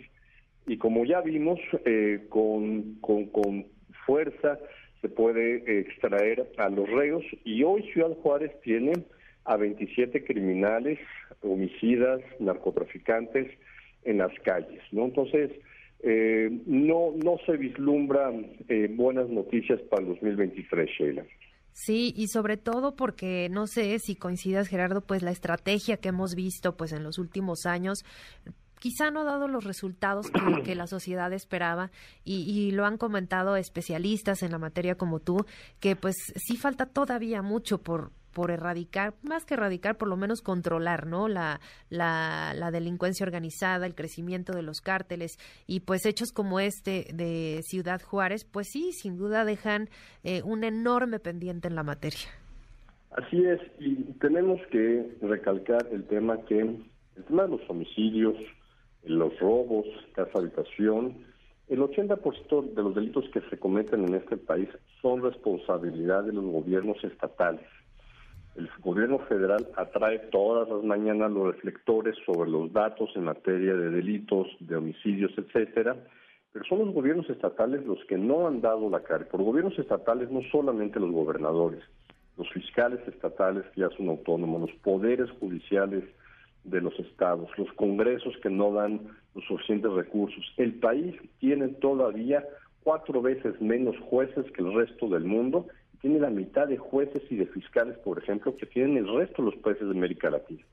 Por lo tanto, seguimos teniendo problemas estructurales, por lo cual yo no veo que el 2023 vaya a ser un año en donde se vayan a caer los, los, datos y las estrategias de, de coordinación pues no van a funcionar si no hay suficiente personal capacitado en las fiscalías, las policías y los poderes judiciales estatales. Claro, este tema justo de la, coordinación que lo hemos platicado ampliamente y, que es un enorme pendiente, pues sigue, sigue careciendo de los recursos suficientes para poder hacer frente a los grupos delincuenciales que están operando en distintos estados de la, de la República. Y, y me gustaría ahora abordar, si te parece, el tema justo de Guanajuato, porque se ha vuelto pues ya una constante que aparece en el primer lugar de, los estados que generan mayor violencia y donde también pues se registran eh, un número impresionante de, homicidios, de extorsión también es un tema eh, que ha ocurrido mucho en Guanajuato. ¿Qué, ves al respecto en este estado en particular? Pues mira, eh, Guanajuato tiene en promedio 280 homicidios por mes. Eh, ciudades como León son, es, León es la tercera ciudad más violenta del país, con mayor número también de, homicidios. Guanajuato también hemos visto una falta de coordinación terrible entre autoridades estatales y federales. La federación no confía en el fiscal estatal de Guanajuato, por ejemplo. Entonces, eh, es, un problema muy serio el que estamos eh, registrando en este estado, Sheila y sobre la impunidad, ¿no? También creo que eso es lo que pues ha permitido que crezca tanto eh, el índice, pues sí, de, de, muchísimos delitos que quedan, pues, pues sin castigo y que se vuelve un círculo vicioso entre lo que veíamos y, y, lo que comentabas al inicio de, de la entrevista de, de, lo que vimos en el en Ciudad Juárez en este en este cerezo número 3 y pues la falta de pues de acción, ¿no? De, de, las autoridades en este caso, pero también de la impunidad, porque al dejar tantos... Ay, se nos cortó la llamada con Gerardo, pero justamente el tema de la impunidad, creo que distintas eh, organizaciones de la sociedad civil, distintos especialistas, universidades, académicos, en fin, han visto el tema de la, de la impunidad como pues el mayor flagelo, porque el crimen organizado, los delincuentes continúan operando sin, sin ser detenidos y prácticamente pues continúan eh, todas sus actividades ilícitas. Y ya retomamos a, Gerardo Sánchez Lara. Gerardo. Sí, de nuevo, pone sobre la mesa impunidad. Lo registramos este año con el índice de impunidad que publicamos en la Universidad de las Américas Puebla. Estados, por ejemplo, como el Estado de México, Baja California, Michoacán, se encuentran colapsados en materia de, del sistema de justicia por lo cual los, las autoridades estatales no tienen la capacidad, primero, de investigar, de prevenir ni de castigar los delitos. México se mantiene como uno de los cinco países de América Latina con mayores índices de, impunidad. Si no se resuelve este problema, la criminalidad seguirá viendo que es muy fácil delinquir y por lo tanto no dejará de realizar esas actividades criminales. Claro, pues ahí están las cifras de, del homicidio doloso, por supuesto también del feminicidio, eh, la extorsión que también creo que ha crecido muchísimo eh, y sobre todo en estados donde, por ejemplo, la parte turística no es muy muy importante, pues se dan muchísimas extorsiones a, negocios. Eh, los hoteleros también se quejan muchísimo de, de ser víctimas de, extorsión, etcétera. Entonces creo que, pues sí, en general distintos puntos y, y delitos que han predominado predominado, eh, que predominaron en 2022 y pues que ahora es un reto en 2023 pues tratar de, contener lo más posible. Así es, miren, hay algunos vistos de notas positivas del 2023. Cayó de manera importante el, robo, por ejemplo, de automotores, disminuyó un poco el robo de transporte de carga, los feminicidios cayeron un 20%. Sin embargo, el tema del feminicidio es que tendrías que tener cero asesinatos de mujeres por su condición de ser mujeres. Ese es el problema del feminicidio. Entonces, eh, hay buenas noticias también. La Guardia Nacional aumentó de manera importante su estado de fuerza, 128 mil elementos. Sin embargo, vemos que todavía no tiene las, las instrucciones, las capacidades para prevenir el delito a nivel nacional, de utilizar las facultades que tiene en materia de investigación. El tema del, del, secuestro, del secuestro también vemos una disminución muy importante. La coordinación antisecuestro ha funcionado, pero eso no lo vemos, por ejemplo, en el tema de los, de los homicidios, Sheila. Entonces, falta mucho por hacer. Claro, eh, me detengo antes de despedirnos en un par de temas que me parecen fundamentales. En el caso del feminicidio y la impunidad, hemos visto eh, en varios casos que, lamentablemente ocurrieron de, feminicidio el año pasado, pues que había mucha resistencia, digo yo, de las de las fiscalías de iniciar una investigación con protocolo de feminicidio. Eh, ¿Tú consideras que, que, las fiscalías estatales están todavía pues muy limitadas en este aspecto? Absolutamente sí. Eh, falta mucha capacitación porque el problema con los feminicidios es la doble o hasta triple victimización que sufren las familias, ¿no? Eh, porque no se le está dando un seguimiento, como bien dices, con un protocolo de eh, atención a este delito en particular. Entonces, eh, recordemos que el, prácticamente el 80% de los de los crímenes contra mujeres, homicidios contra mujeres, es provocado por hombres. Entonces, ahí hay una situación real de muerte por cuestión de su género. Entonces, eh, vemos también pocas pocas fiscalías que sean que se han especializado o que tienen una fiscalía para atender este delito en particular. Así es. Y, por último, eh, me gustaría abordar y, conocer tu punto de vista sobre la participación y sobre la presencia de, las Fuerzas Armadas, en este caso, pues la Guardia Nacional y el Ejército en las calles. Eh, si consideras que esto pueda dar un buen resultado, eh, que permanezcan más tiempo de lo que tenían estipulado para pues hacer frente al crimen organizado. Mira, el problema que tenemos es que las policías estatales siguen teniendo un déficit de un 50% de su estado de fuerza. Te pongo el caso, por ejemplo, de, Veracruz. Veracruz tendrá que tener un estado de fuerza cercano a los 13.000 elementos y tiene menos de 7.000. Eh, entonces, solamente con el auxilio de Guardia Nacional, del Ejército, de la Secretaría de Marina, también hay que decirlo, es que los estados están pudiendo tener un estado de fuerza mínimo para garantizar la seguridad en estados terriblemente grandes con mucha población.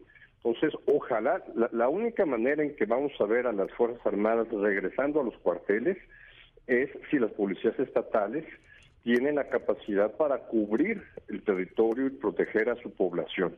De lo contrario, estamos en esta trampa terrible en donde no están creciendo las autoridades estatales en su capacidad para prevenir el delito. Pues sí, ahí está justo esto de prevenir el delito, eh, que muchas veces eh, se dice fácil, pero es muy difícil que, que, las propias autoridades locales, ¿no? Me refiero, por ejemplo, a algún, algún municipio muy pequeño, pues la capacidad policial es muy, muy limitada. Sí, este, hay, cálculos que dicen que hay más de 1.500 municipios en el país que tienen menos de cuatro elementos de policías. Entonces realmente su capacidad de prevención es absolutamente pequeña. Por otro lado, tenemos tenemos ciudades capitales que, que tienen un estado de fuerza inclusive mayor que las policías estatales, pero que no tienen la capacidad para prevenir la delincuencia organizada, como lo estamos viendo, Acapulco, León, ¿no? Dos claros ejemplos en la materia, Tijuana, Ciudad Juárez. Ajá. Así es. Pues vamos a seguir por supuesto todo el año muy muy de cerca todo lo que tiene que ver con eh, pues con violencia con seguridad porque sin duda a, cualquier persona cualquier ciudadano lo que más nos preocupa y lo que más queremos es seguridad. Sin duda eh, el hecho de que una mujer un, un, hombre cualquiera que salga a trabajar lo que menos quiere es enfrentarse a algún delito algún tema de, de violencia de inseguridad y, y muchas veces lo vemos a nivel macro pero pues cualquier persona de a pie que va a su trabajo y se enfrenta con un asalto, con un con una extorsión, con cualquier tipo de delito, pues se va replicando y se va replicando y pues lamentablemente a los grandes niveles de, de las grandes organizaciones criminales. Así que bueno, vamos a estar atentos a lo largo de este año y por lo pronto te agradezco enormemente Gerardo Rodríguez Sánchez Lara que hayas estado con nosotros y que pues nos, nos hayas dado este, este contexto de lo que podemos esperar este año. Muchas gracias. Muchas gracias, Sheila, y que sea un magnífico año para ti, para el equipo de MBS y todo tu auditorio. Igualmente, un abrazo. Es Gerardo Rodríguez Sánchez Lara, director del Departamento de Relaciones Internacionales y Ciencia Política de la Universidad de las Américas Puebla. Y con esto nos vamos a una pausa, nueve de la mañana con nueve minutos. Volvemos. MBS Noticias, Cultura y Espectáculos.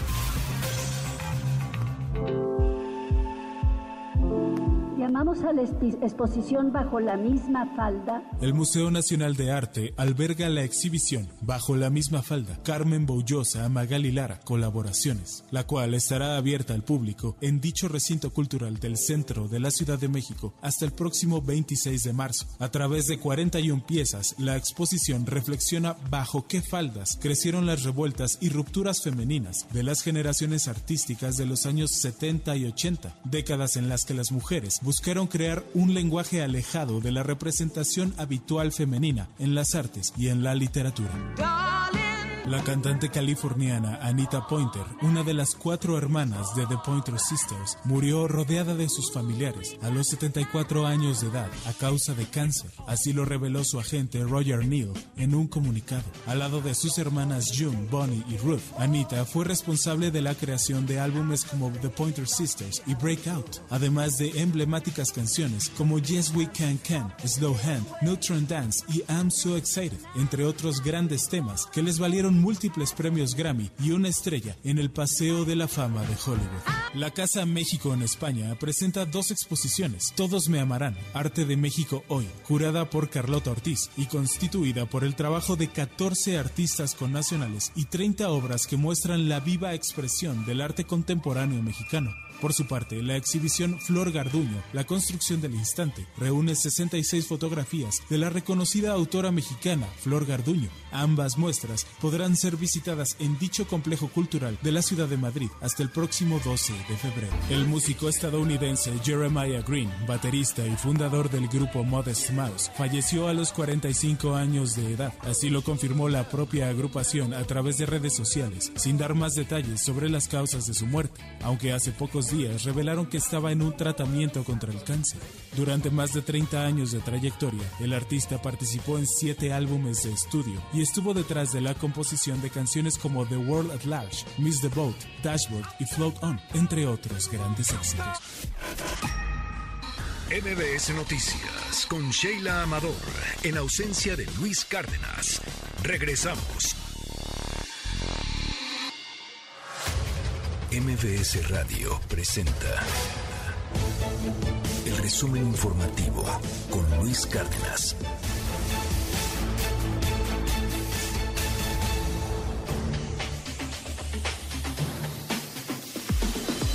9 de la mañana con 14 minutos ya de este lunes 2 de enero y el segundo resumen informativo con Diana Alcaraz, jefa de información de esta primera emisión de MBS Noticias. Diana, adelante. Muchas gracias, Shay. Buenos días a todos los que nos ven y nos escuchan. Y sí, vamos con un segundo resumen informativo. Y es que esta mañana el presidente López Obrador reconoció el trabajo de la Fiscalía del Estado de México, luego de la reaprehensión de Ken Omar N., quien en aparente estado de ebriedad atropelló y provocó la muerte del vendedor de tamales Jorge Claudio el pasado 24 de diciembre en Cuautitlán Izcalli. El mandatario destacó además que mantiene una buena relación con la administración del priista Alfredo del Mazo. Y un ejemplo reciente es que se revisó el caso de una persona que atropelló a un peatón, un trabajador de la calle, alguien que buscaba la vida vendiendo tamales y que este, se le había dado la libertad y se planteó aquí y le agradecemos mucho al gobierno del Estado de México, a la Fiscalía, que retomaron el caso y se volvió a detener a esta persona, ¿no? Porque fue muy comentado hablándose de influyentismo en tanto, este domingo ingresó al penal de Cuautitlán Kenomar N., el presunto responsable precisamente de privar de la vida a Jorge Claudio. Es la voz de Eduardo Gómez, abogado de la familia. Le dictó prisión preventiva oficiosa por el tiempo que dure el proceso. Las leyes establecen algún límite, pero eso ya lo iremos viendo más adelante. Y por el momento se está solicitando la vinculación por el delito de homicidio doloso. Todos vimos las imágenes, hubo estado de ebriedad, hubo fuga, hubo una persecución de más de media hora y hubo más adelante una total impunidad que afortunadamente a Raciel y a todas las personas que lo apoyaron y a ustedes también, bueno, ahorita la situación ha cambiado para bien. Al fin ya ingresó al, penal esta, esta persona, Shay. Sí, ya ves que lo platicábamos la semana pasada que se nos hacía prácticamente increíble que a pesar de la evidencia de este video sumamente contundente, pues el, el delito no haya sido pues un homicidio ya eh, pues eh, no no culposo, sino que ya hubiera tenido pues la intención de sí o no, alcoholizado o no, pero con la intención de, de pues... De que lo hayan dejado en libertad, ¿no? Claro, sobre todo que lo, lo que más preocupaba a la familia era que, siendo que la audiencia inicial iba a ser hasta febrero, hasta febrero pues que esta persona pudiera fugarse que, y que definitivamente no, no hubieran podido dar con ella más adelante, ¿no? Sí, exactamente, pero sí, afortunadamente ya, ya está en el penal y pues seguirá el proceso a ver qué. Seguirá el proceso y Juan Gabriel estará ahí el pendiente, nuestro corresponsal de, de, la situación jurídica, si se le dicta ya la, la, prisión, eh, preventiva oficiosa, en tanto se, se determina pues que pues sí siga su proceso. Exactamente. Y en más información, Shay, se cumplen ocho días de la desaparición de los jóvenes Daniela y Viviana Márquez Pichardo, Paola Vargas Montoya y José Melesio Gutiérrez, quienes fueron vistos por última vez el pasado 25 de diciembre, cuando viajaban desde Zacatecas hasta, hasta Jalisco. La señora Rosa Pichardo señaló que hasta el momento la Fiscalía de Zacatecas no tiene avance en el caso, mientras que el señor Daniel Márquez lamentó que los grupos delictivos estén más organizados que la misma autoridad. Yo creo que estamos hablando de que, de que esta es una situación en donde es posible que hasta más personas estén este, ahí detenidas o, plagiadas, que no sabe uno ni cuántas personas sean. Yo digo que no debe tener miedo porque, porque la Fiscalía y sus elementos, tanto como de la Sedena como de la Guardia Nacional, tienen la capacidad y la, y la logística para poder enfrentar a cualquier grupo organizado.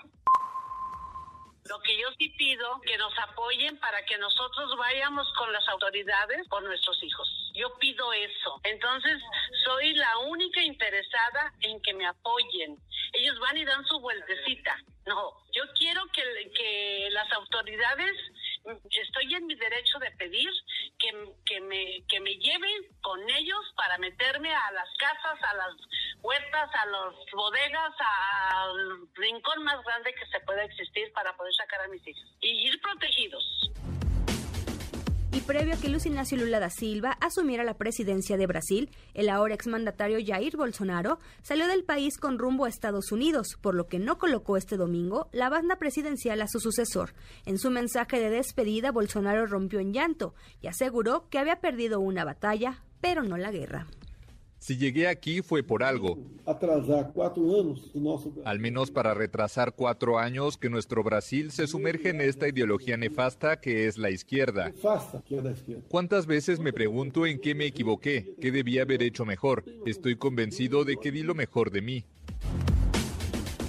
Pues ahí las últimas declaraciones y pues sí, se va a Estados Unidos y, y ni siquiera le colocó la banda a eh, Luis Ignacio Lula da Silva. Ya ahí Bolsonaro salió ya de Brasil. Exactamente, ya. Muy bien, Diana. Pues hasta ahí el resumen. Muchas gracias. Son las 9 de la mañana con 20 minutos y te seguimos en tus redes. Me pueden encontrar en Twitter como Diana Alcaraz de. Muy bien. MBS Noticias con Luis Cárdenas.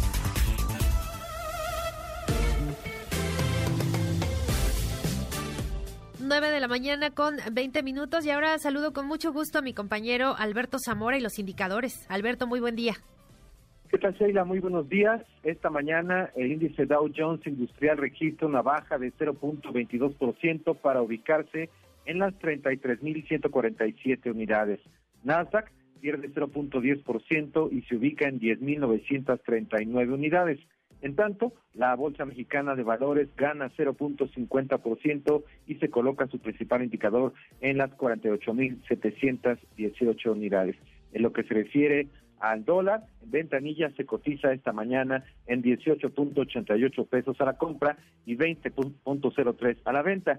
El euro eh, se vende, se compra, mejor dicho, en 20.59 y se vende en 21.13. El precio promedio de la gasolina es el siguiente. La Magna se ubica en 21.72 pesos por litro, Premium 24.03, Diesel 23.73 por litro, esto promedio en todo el país. En lo que se refiere a la Ciudad de México, el precio de la, de la Magna es de 22.29, la Premium 24.77 y el Diesel 23.63 pesos por litro. Sheila, el reporte. Muchas gracias, Alberto. Muy buen día. Gracias, buenos días. Y ahora nos enlazamos hasta Brasil con nuestro compañero corresponsal Pablo Juliano, porque ya le informábamos que Luis Ignacio Lula da Silva asumió ya la presidencia de ese país. Pablo, muchas gracias, muy buen día, adelante. ¿Qué tal? Muy buenos días. Y Brasil está virando hacia la centro izquierda después de una inédita experiencia de cuatro años de extrema derecha con la asunción de Lula da Silva, que juró la investidura el domingo ante 300.000 personas en la explanada de los ministerios de Brasilia y con la promesa de reconstruir el país. Lula ha firmado decretos de importancia como el freno a las privatizaciones y también el freno a la flexibilización para la adquisición de armas, que había sido una bandera de Jair Bolsonaro, el presidente que abandonó el país sorpresivamente el viernes pasado para evitar eh, darle el traspaso del mando al líder del Partido de los Trabajadores, que asume su tercer mandato y después de haber tenido una vida de película que en sus últimos capítulos protagonizó 580 días de prisión y proscripto por la operación Lavallato, la redada anticorrupción eh, famosa en, Brasil, y eh, la sentencia fue anulada porque había sufrido una manipulación y persecución política. Este Lula renacido hoy tiene sus primeras agendas eh, de tono internacional y ha eh, diseñado un gobierno con 37 ministerios y la inclusión inédita del Ministerio de los Pueblos Originarios para administrar la cuestión indígena y amazónica, una de las claves de la agenda del cambio climático. Ay, creo que estamos teniendo ahí un problema con la comunicación. Pablo, ¿nos escuchas? En este sentido, ah, eh, el, el presidente Lula juraba ayer ante el Congreso brasileño. Prometo manter defender e cumprir a Constituição, observar as leis, promover o bem geral do povo brasileiro, sustentar a união, a integridade e a independência do Brasil.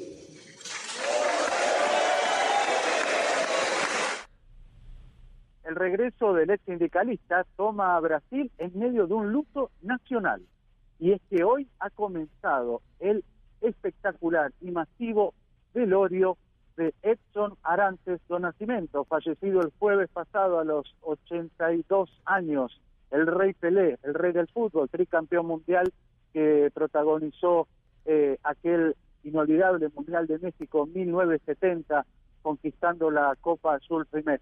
Miles de personas desfilaron a partir de la mañana en el estadio Vila Belmiro del Club Santos, el club donde brilló Pelé por casi dos décadas, y para darle la última despedida al rey. La visita más comentada fue la del presidente de la FIFA, Gianni Infantino, que al llegar al velorio del rey Pelé aseguró que pedirá a las federaciones de cada país bautizar a por lo menos un estadio de cada nación con el nombre Pelé, el tricampeón mundial y el máximo atleta de la historia para la FIFA en el siglo XX.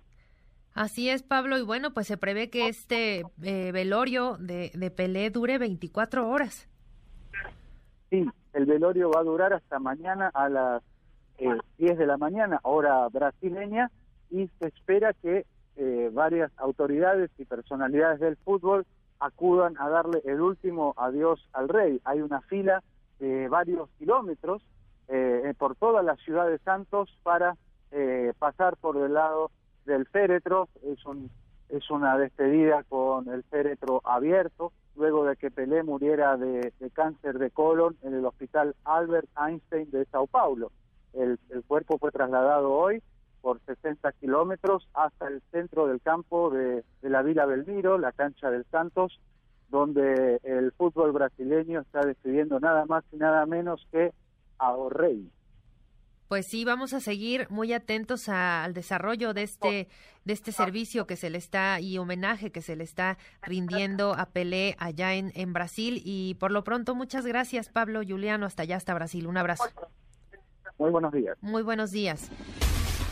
Y bueno, pues sí, nos platicaba también Pablo de eh, pues la investidura de Lula como nuevo presidente brasileño, su tercer mandato y pues acá en México hubo ya también una reacción por parte del eh, presidente López Obrador que hay que decir que quien fue eh, como representante del, gobierno mexicano a, esta ceremonia en, Brasil, esta ceremonia de investidura de Lula fue eh, la esposa del presidente López Obrador, Beatriz Gutiérrez Müller, quien a través de sus redes sociales compartió imágenes y un video en el que se ve pues ahí abrazando a Lula compartiendo y pues llevándole los saludos del presidente mexicano. Y hoy en la mañanera, López Obrador dijo que pues está contento por la llegada de Lula y resaltó que se trata del regreso de un proyecto popular y no oligárquico. Esto es lo que dijo el presidente López Obrador.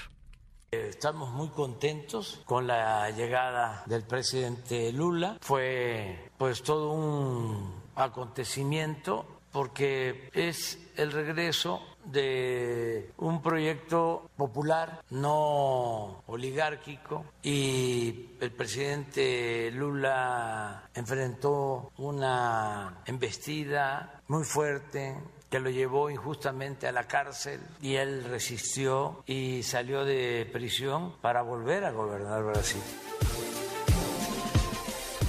Y bueno, ya les decía que Beatriz Gutiérrez Müller fue quien representó al, gobierno mexicano en esta ceremonia en Brasil y justamente eh, el presidente ahora Lula le expresó su deseo de visitar pronto, pronto a nuestro país. Esto es lo que comentó López Obrador al respecto ahora con muchas coincidencias con el gobierno de Brasil, porque ese gobierno va a luchar por la igualdad, por la justicia, también en situaciones complejas. Pero el presidente Lula tiene mucho oficio político, es un hombre muy experimentado, va a tener este, una oposición beligerante. Ya desde ayer le pusieron la banda representantes del pueblo de Brasil. Yo creo que es más simbólico mucho más importante. Ahí, ahí las reacciones del presidente López Obrador. Son las 9 de la mañana con 29 minutos. Nos vamos a una pausa y volvemos a la primera emisión de MBS Noticias. MBS Noticias con Sheila Amador, en ausencia de Luis Cárdenas. Regresamos.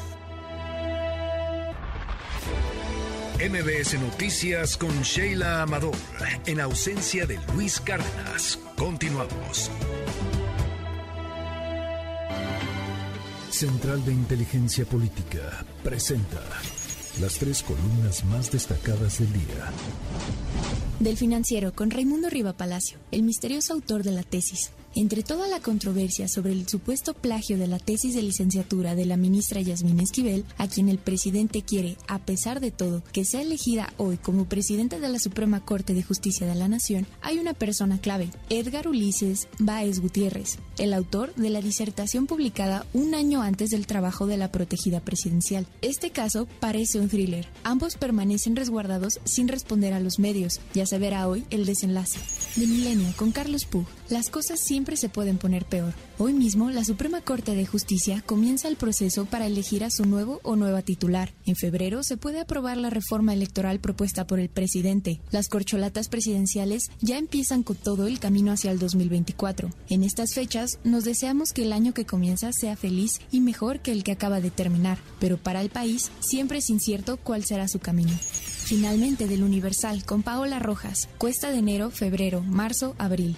¿Cuáles son las tareas pendientes para este 2023? Mejorar el sistema de salud, el abasto de medicinas, vacunas y tratamientos, resolver los conflictos derivados del TEMEC, controlar el aumento de precios y las presiones inflacionarias. Y por supuesto, el más preocupante, la inseguridad. A pesar del aumento de la delincuencia, la estrategia para convertirla es la misma. Esto sí debe de cambiar. Con síntesis de Mariana Peralta, estas fueron las columnas del día. Síguenos en la cuenta de Twitter, arroba mx-arma.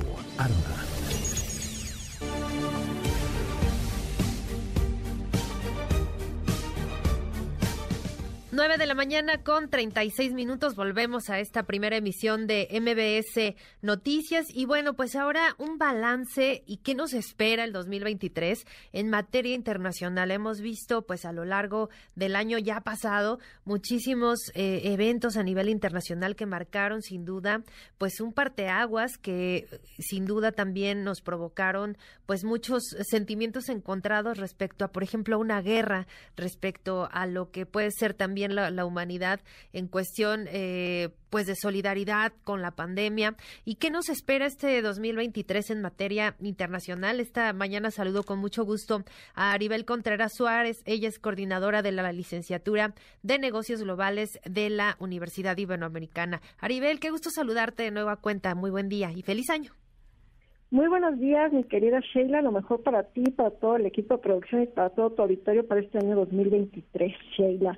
Y como muy bien lo puntualizas, este año 2023, pues no puede ser nada más así como un eh, libro nuevo. Hay sucesos del 2022 que siguen, que continúan y que sin duda los heredamos y por lo tanto impactarán este año 2023, Sheila, tú lo puntualizabas muy bien, el primero que, que está hasta arriba en la lista, sin duda, pues es esta guerra en Ucrania, que por no ser nada más un conflicto focalizado únicamente en Ucrania, sino que las consecuencias económicas y políticas han dividido al mundo, eh, en, aquellos pro Ucrania versus aquellos pro Rusia, pero que económicamente, pues lamentablemente nos ha llevado a inflaciones mundiales de prácticamente dos dígitos en muchos países, un en los precios de energéticos, metales, eh, materias primas, pero también alimentos, ¿no? Sin duda, Sheila, eh, lo comentamos el año pasado tú y yo,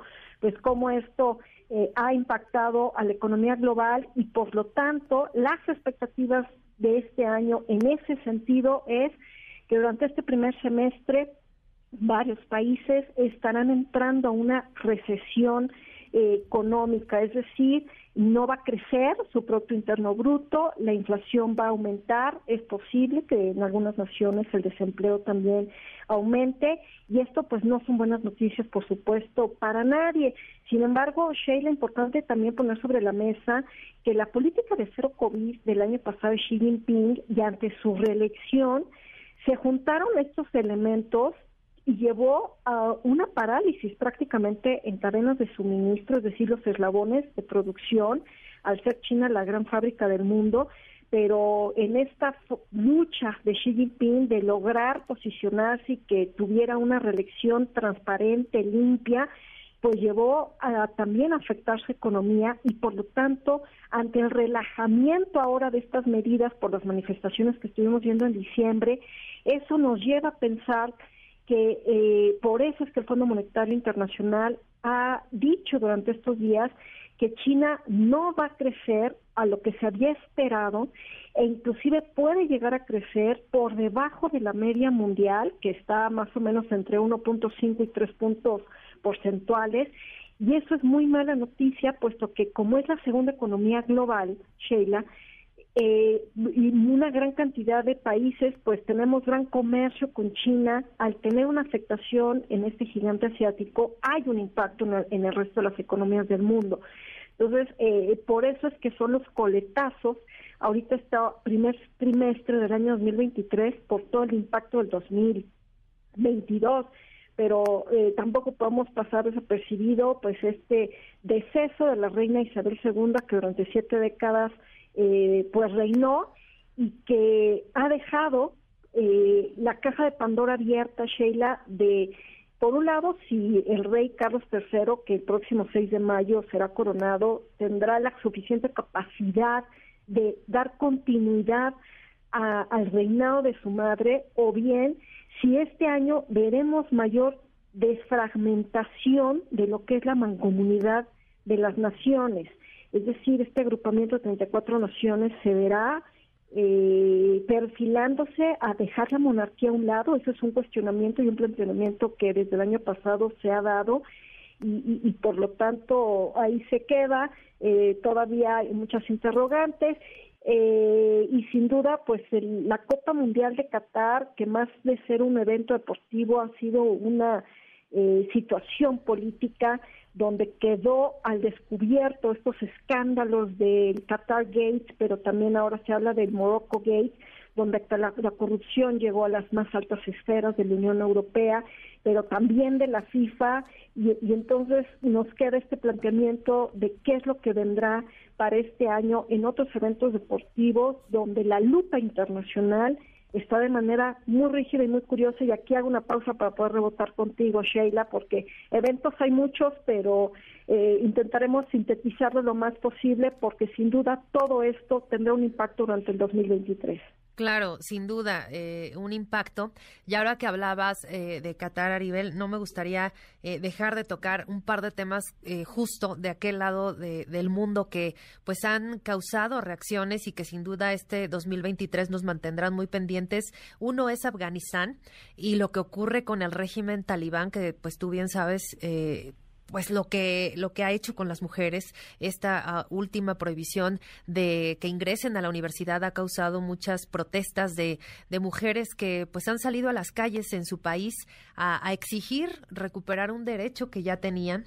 Y, por otro lado lo que hemos visto y lo que ha generado en Irán esta, estas movilizaciones también de mujeres por eh, defender defender su libertad y, y pues en contra de la pues brutalidad con que fue asesinada esta joven que por no llevar bien colocado, colocado el hijab, pues fue brutalmente asesinada. ¿Cómo, cómo ves la, la configuración de todos estos temas a nivel global y pues los impactos que pudiera tener?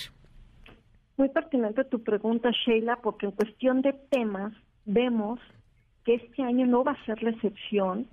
Esta, este hartazgo social en diferentes puntos del mundo donde antes nunca nos hubiéramos imaginado que países como Irán o como China saliera su población a expresarse en contra de sus gobiernos, ¿no? Sí, sí. Eh, eh, eh, o sea, esto ha sido inaudito y, y de hecho vimos como en, en, un evento deportivo como fue la Copa Mundial, justamente fue un espacio y no solamente ser una cancha del balón, sino una cancha política donde salían aficionados, pero también los jugadores a expresarse en contra de lo que estaba pasando al interior del régimen eh, islámico, eh, hablando específicamente de, de Irán, pero también en contra de otros temas como el, tema de Palestina, eh, donde se pone sobre la mesa las preocupaciones sociales.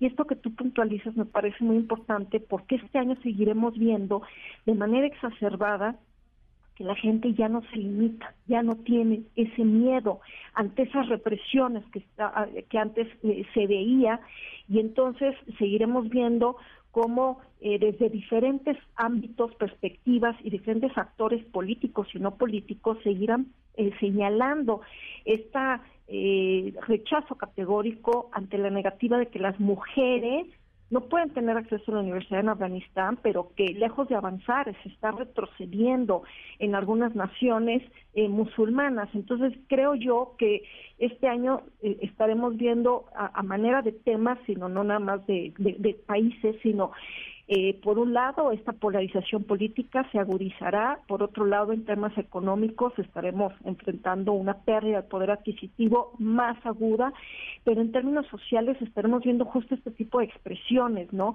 Que va desde un Brasil que, que, ayer asume Lula da Silva, pero donde los brasileños están divididos, se confrontan, pero donde también al interior y al exterior de Afganistán hay una condena internacional sobre lo que está sucediendo por parte del gobierno talibán, pero también en otras eh, coordenadas estaremos viendo que la gente va a seguir expresándose, va a seguir saliendo a la calle, eh, se estará confrontando, como también lo vemos en el escenario digital, Sheila, que las redes sociales cada vez suben más de tono, de volumen, unas confrontaciones de gente que ni se conoce, pero que se agreden eh, muy fuertemente. Esa es parte también de este de estos sucesos sociales que seguiremos viendo durante este año 2023 pues muchísimos temas, Aribel, nos, nos quedan un montón en el tintero. Eh, te voy a comprometer para que nos acompañes un día más con, con este análisis, porque sin duda hay mucho de qué platicar.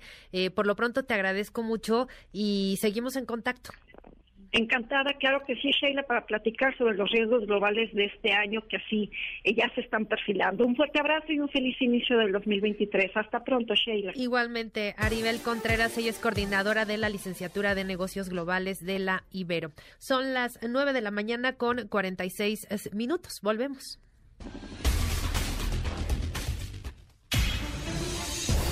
Titulares del mundo. York Times, Estados Unidos. Estados Unidos invierte dinero en chips, pero incluso el gasto vertiginoso tiene límites. Washington Post, Estados Unidos. El funeral de Benedicto XVI pone fin a la complicada era de dos papas. El país, España. El presidente Lula da Silva, el amor venció al odio. Viva Brasil. Le Monde, Francia. Guerra en Ucrania. Nuevos bombardeos rusos en Kiev tras un año nuevo mortífero. The Guardian, Reino Unido. Furia ante planes de los ministros sobre un nuevo recorte salarial para el personal del Servicio Nacional de Salud. Der Spiegel, Alemania. El presidente del Bundesbank solo espera una recesión leve. Corriere della Sera, Italia. El adiós a Benedicto ha cambiado la iglesia. Funcho de São Paulo, Brasil. Lula asume, promueve la derogación y dice que quiere gobernar para todos. El Clarín, Argentina. Otra movida para apretar a la justicia. Fernández pide el juicio político de Rosati. Al Jazeera, Medio Oriente. Dubái reduce el impuesto del 30% sobre el alcohol para atraer a turistas y expatriados. MBS Noticias con Sheila Amador, en ausencia de Luis Cárdenas. Regresamos. MBS Noticias con Sheila Amador, en ausencia de Luis Cárdenas. Continuamos.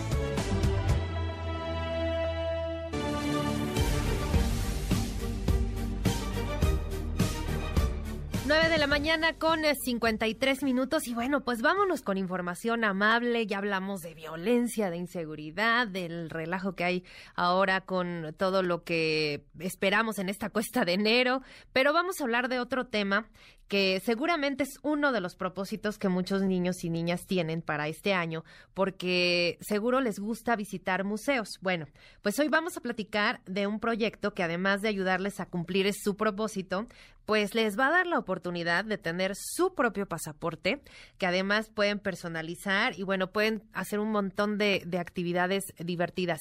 Y saludo con mucho gusto a Manuel Ríos, director de 101 Museos. Manuel, gracias por acompañarnos. Buen día. Gracias, Sheila. Buen día. Muy amable por esta por este espacio. No, al contrario. Pues cuéntanos, por favor, ¿qué, qué es esto de, del pasaporte? ¿Cómo se consigue todo? Pues mira, el pasaporte se, se puede tramitar en línea, es muy fácil, se, tramita directamente en pasaporte101.com. Y esta idea surgió eh, con la unión de la Alianza de Museos Autónomos y Mixtos, es esta, esta pequeña asociación en donde están muchos museos de la Ciudad de México, como por ejemplo el, Museo Interactivo de Economía, el Museo Franz Mayer, por mencionar algunos, el Museo de Memoria y Tolerancia, eh, y están también dentro de este proyecto que no pertenecen a esta asociación, pero está también los, algunos museos de la UNAM y algunos otros, otros museos.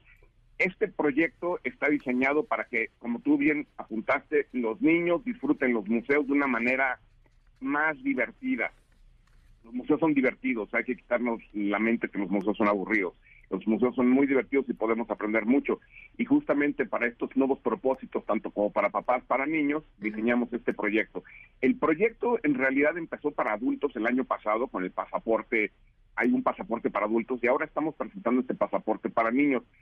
Además de, tener descuentos en las, taquillas, en algunos gratuidades por uno, en fin, cada museo pone sus, sus descuentos y promociones. También tienen em, descuentos en las cafeterías de los museos y en algunas tiendas de los museos. Pero además de eso, con los sellos de cada visita, vas obteniendo de alguna manera, por decir algo, juntas ocho sellos y los puedes cambiar por premios, por premios con nosotros directamente con la asociación. Entonces, de esta manera, tus visitas te van a dar beneficios, ¿no? Qué bien, entonces llegas al museo, bueno, llegan los papás con los pequeños al museo y pequeñas, y entonces les sellan su pasaporte que previamente pueden eh, tramitarnos, decías, en, la página de, de 101 museos. ¿Y, dónde lo ah. recogen o, cómo es este proceso? Eh, mira, Efectivamente, lo tramitas, entras a 101 museos, a pasaporte101.com, lo tramitas ahí directamente en línea, ahí este, haces, llenas todos tus datos y ahí en la página, en el formulario que tú vas llenando, tú, tú pides dónde quieres que te lo entreguen. Puede ser este, puede ser una dentro de una lista desplegable, hay museos en donde te lo pueden entregar y bueno, tú vas y lo recoges ahí después de 15 días hábiles una vez que hiciste el trámite.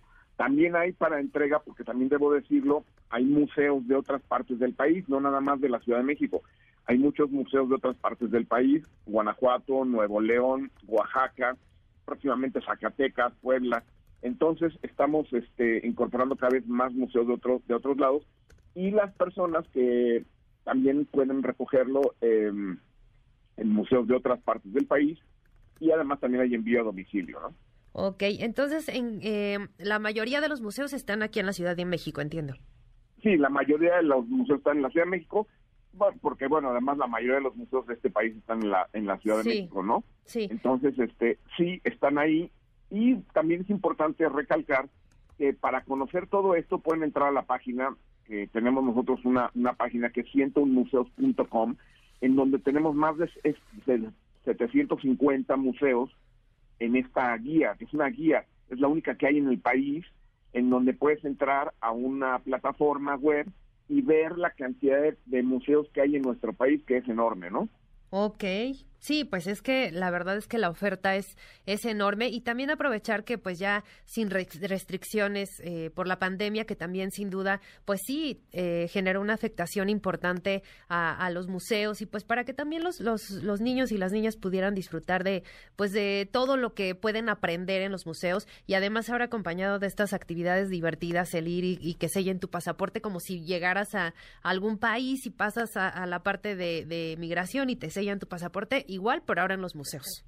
Así es, y además, además apuntabas al inicio, y esto también es importante recalcarlo, están personalizados, están muy padres porque en realidad el, el pasaporte es prácticamente como si tuvieras el pasaporte mexicano, incluso tu etiqueta, tú puedes elegir si quieres, el papá puede elegir si quiere poner la foto de su hijo o, o quiere poner un avatar, el que quiera, o incluso su nombre, o también incluso un, un otro sobrenombre, ¿no? Para, para no poner los datos, que de repente eso, eso complican a los, a los papás de si pongo la foto de mi hijo, los datos, lo puedes personalizar totalmente y sale personalizado y te llega con, con los datos que pediste. Ay, pues está bien padre esta recomendación para este 2023 y pues por lo pronto te agradezco que nos hayas compartido la, la información. Manuel Ríos, director de 101 Museos México. Muchas gracias. Muchísimas gracias a ti, Sheila. Buen día. 9 con 59. Y antes de irnos, eh, sin duda ya lo platicábamos un día importante, la, la, elección del nuevo ministro presidente o presidenta de la Suprema Corte de Justicia. El presidente López Obrador por supuesto, habló del tema en la mañanera y rechazó tener alguna injerencia en esta elección. Vamos a escucharlo. No, este, no tengo ahí ninguna injerencia de ningún tipo. Si yo fuese como piensan mis adversarios, pues quedaría quien el presidente decidiera. Pero no es así. No somos iguales. No se puede gobernar México sin autoridad moral. Si yo quisiera que quedara un ministro, una ministra, pues a ver, como era antes, en lo oscurito, le pido el favor que considere la posibilidad. No, prefiero ir a hablar con las comunidades de la Sierra Norte. Y bueno, pues así llegamos al final de esta primera emisión de MBS Noticias, el primer programa de este 2023. Gracias por habernos acompañado. Nosotros nos escuchamos el día de mañana a las seis en puntito de la mañana y por lo pronto se quedan con Gaby Vargas y después ya están listas Ingrid y Tamara. Yo soy Sheila Amador y que tengan un excelente arranque de año.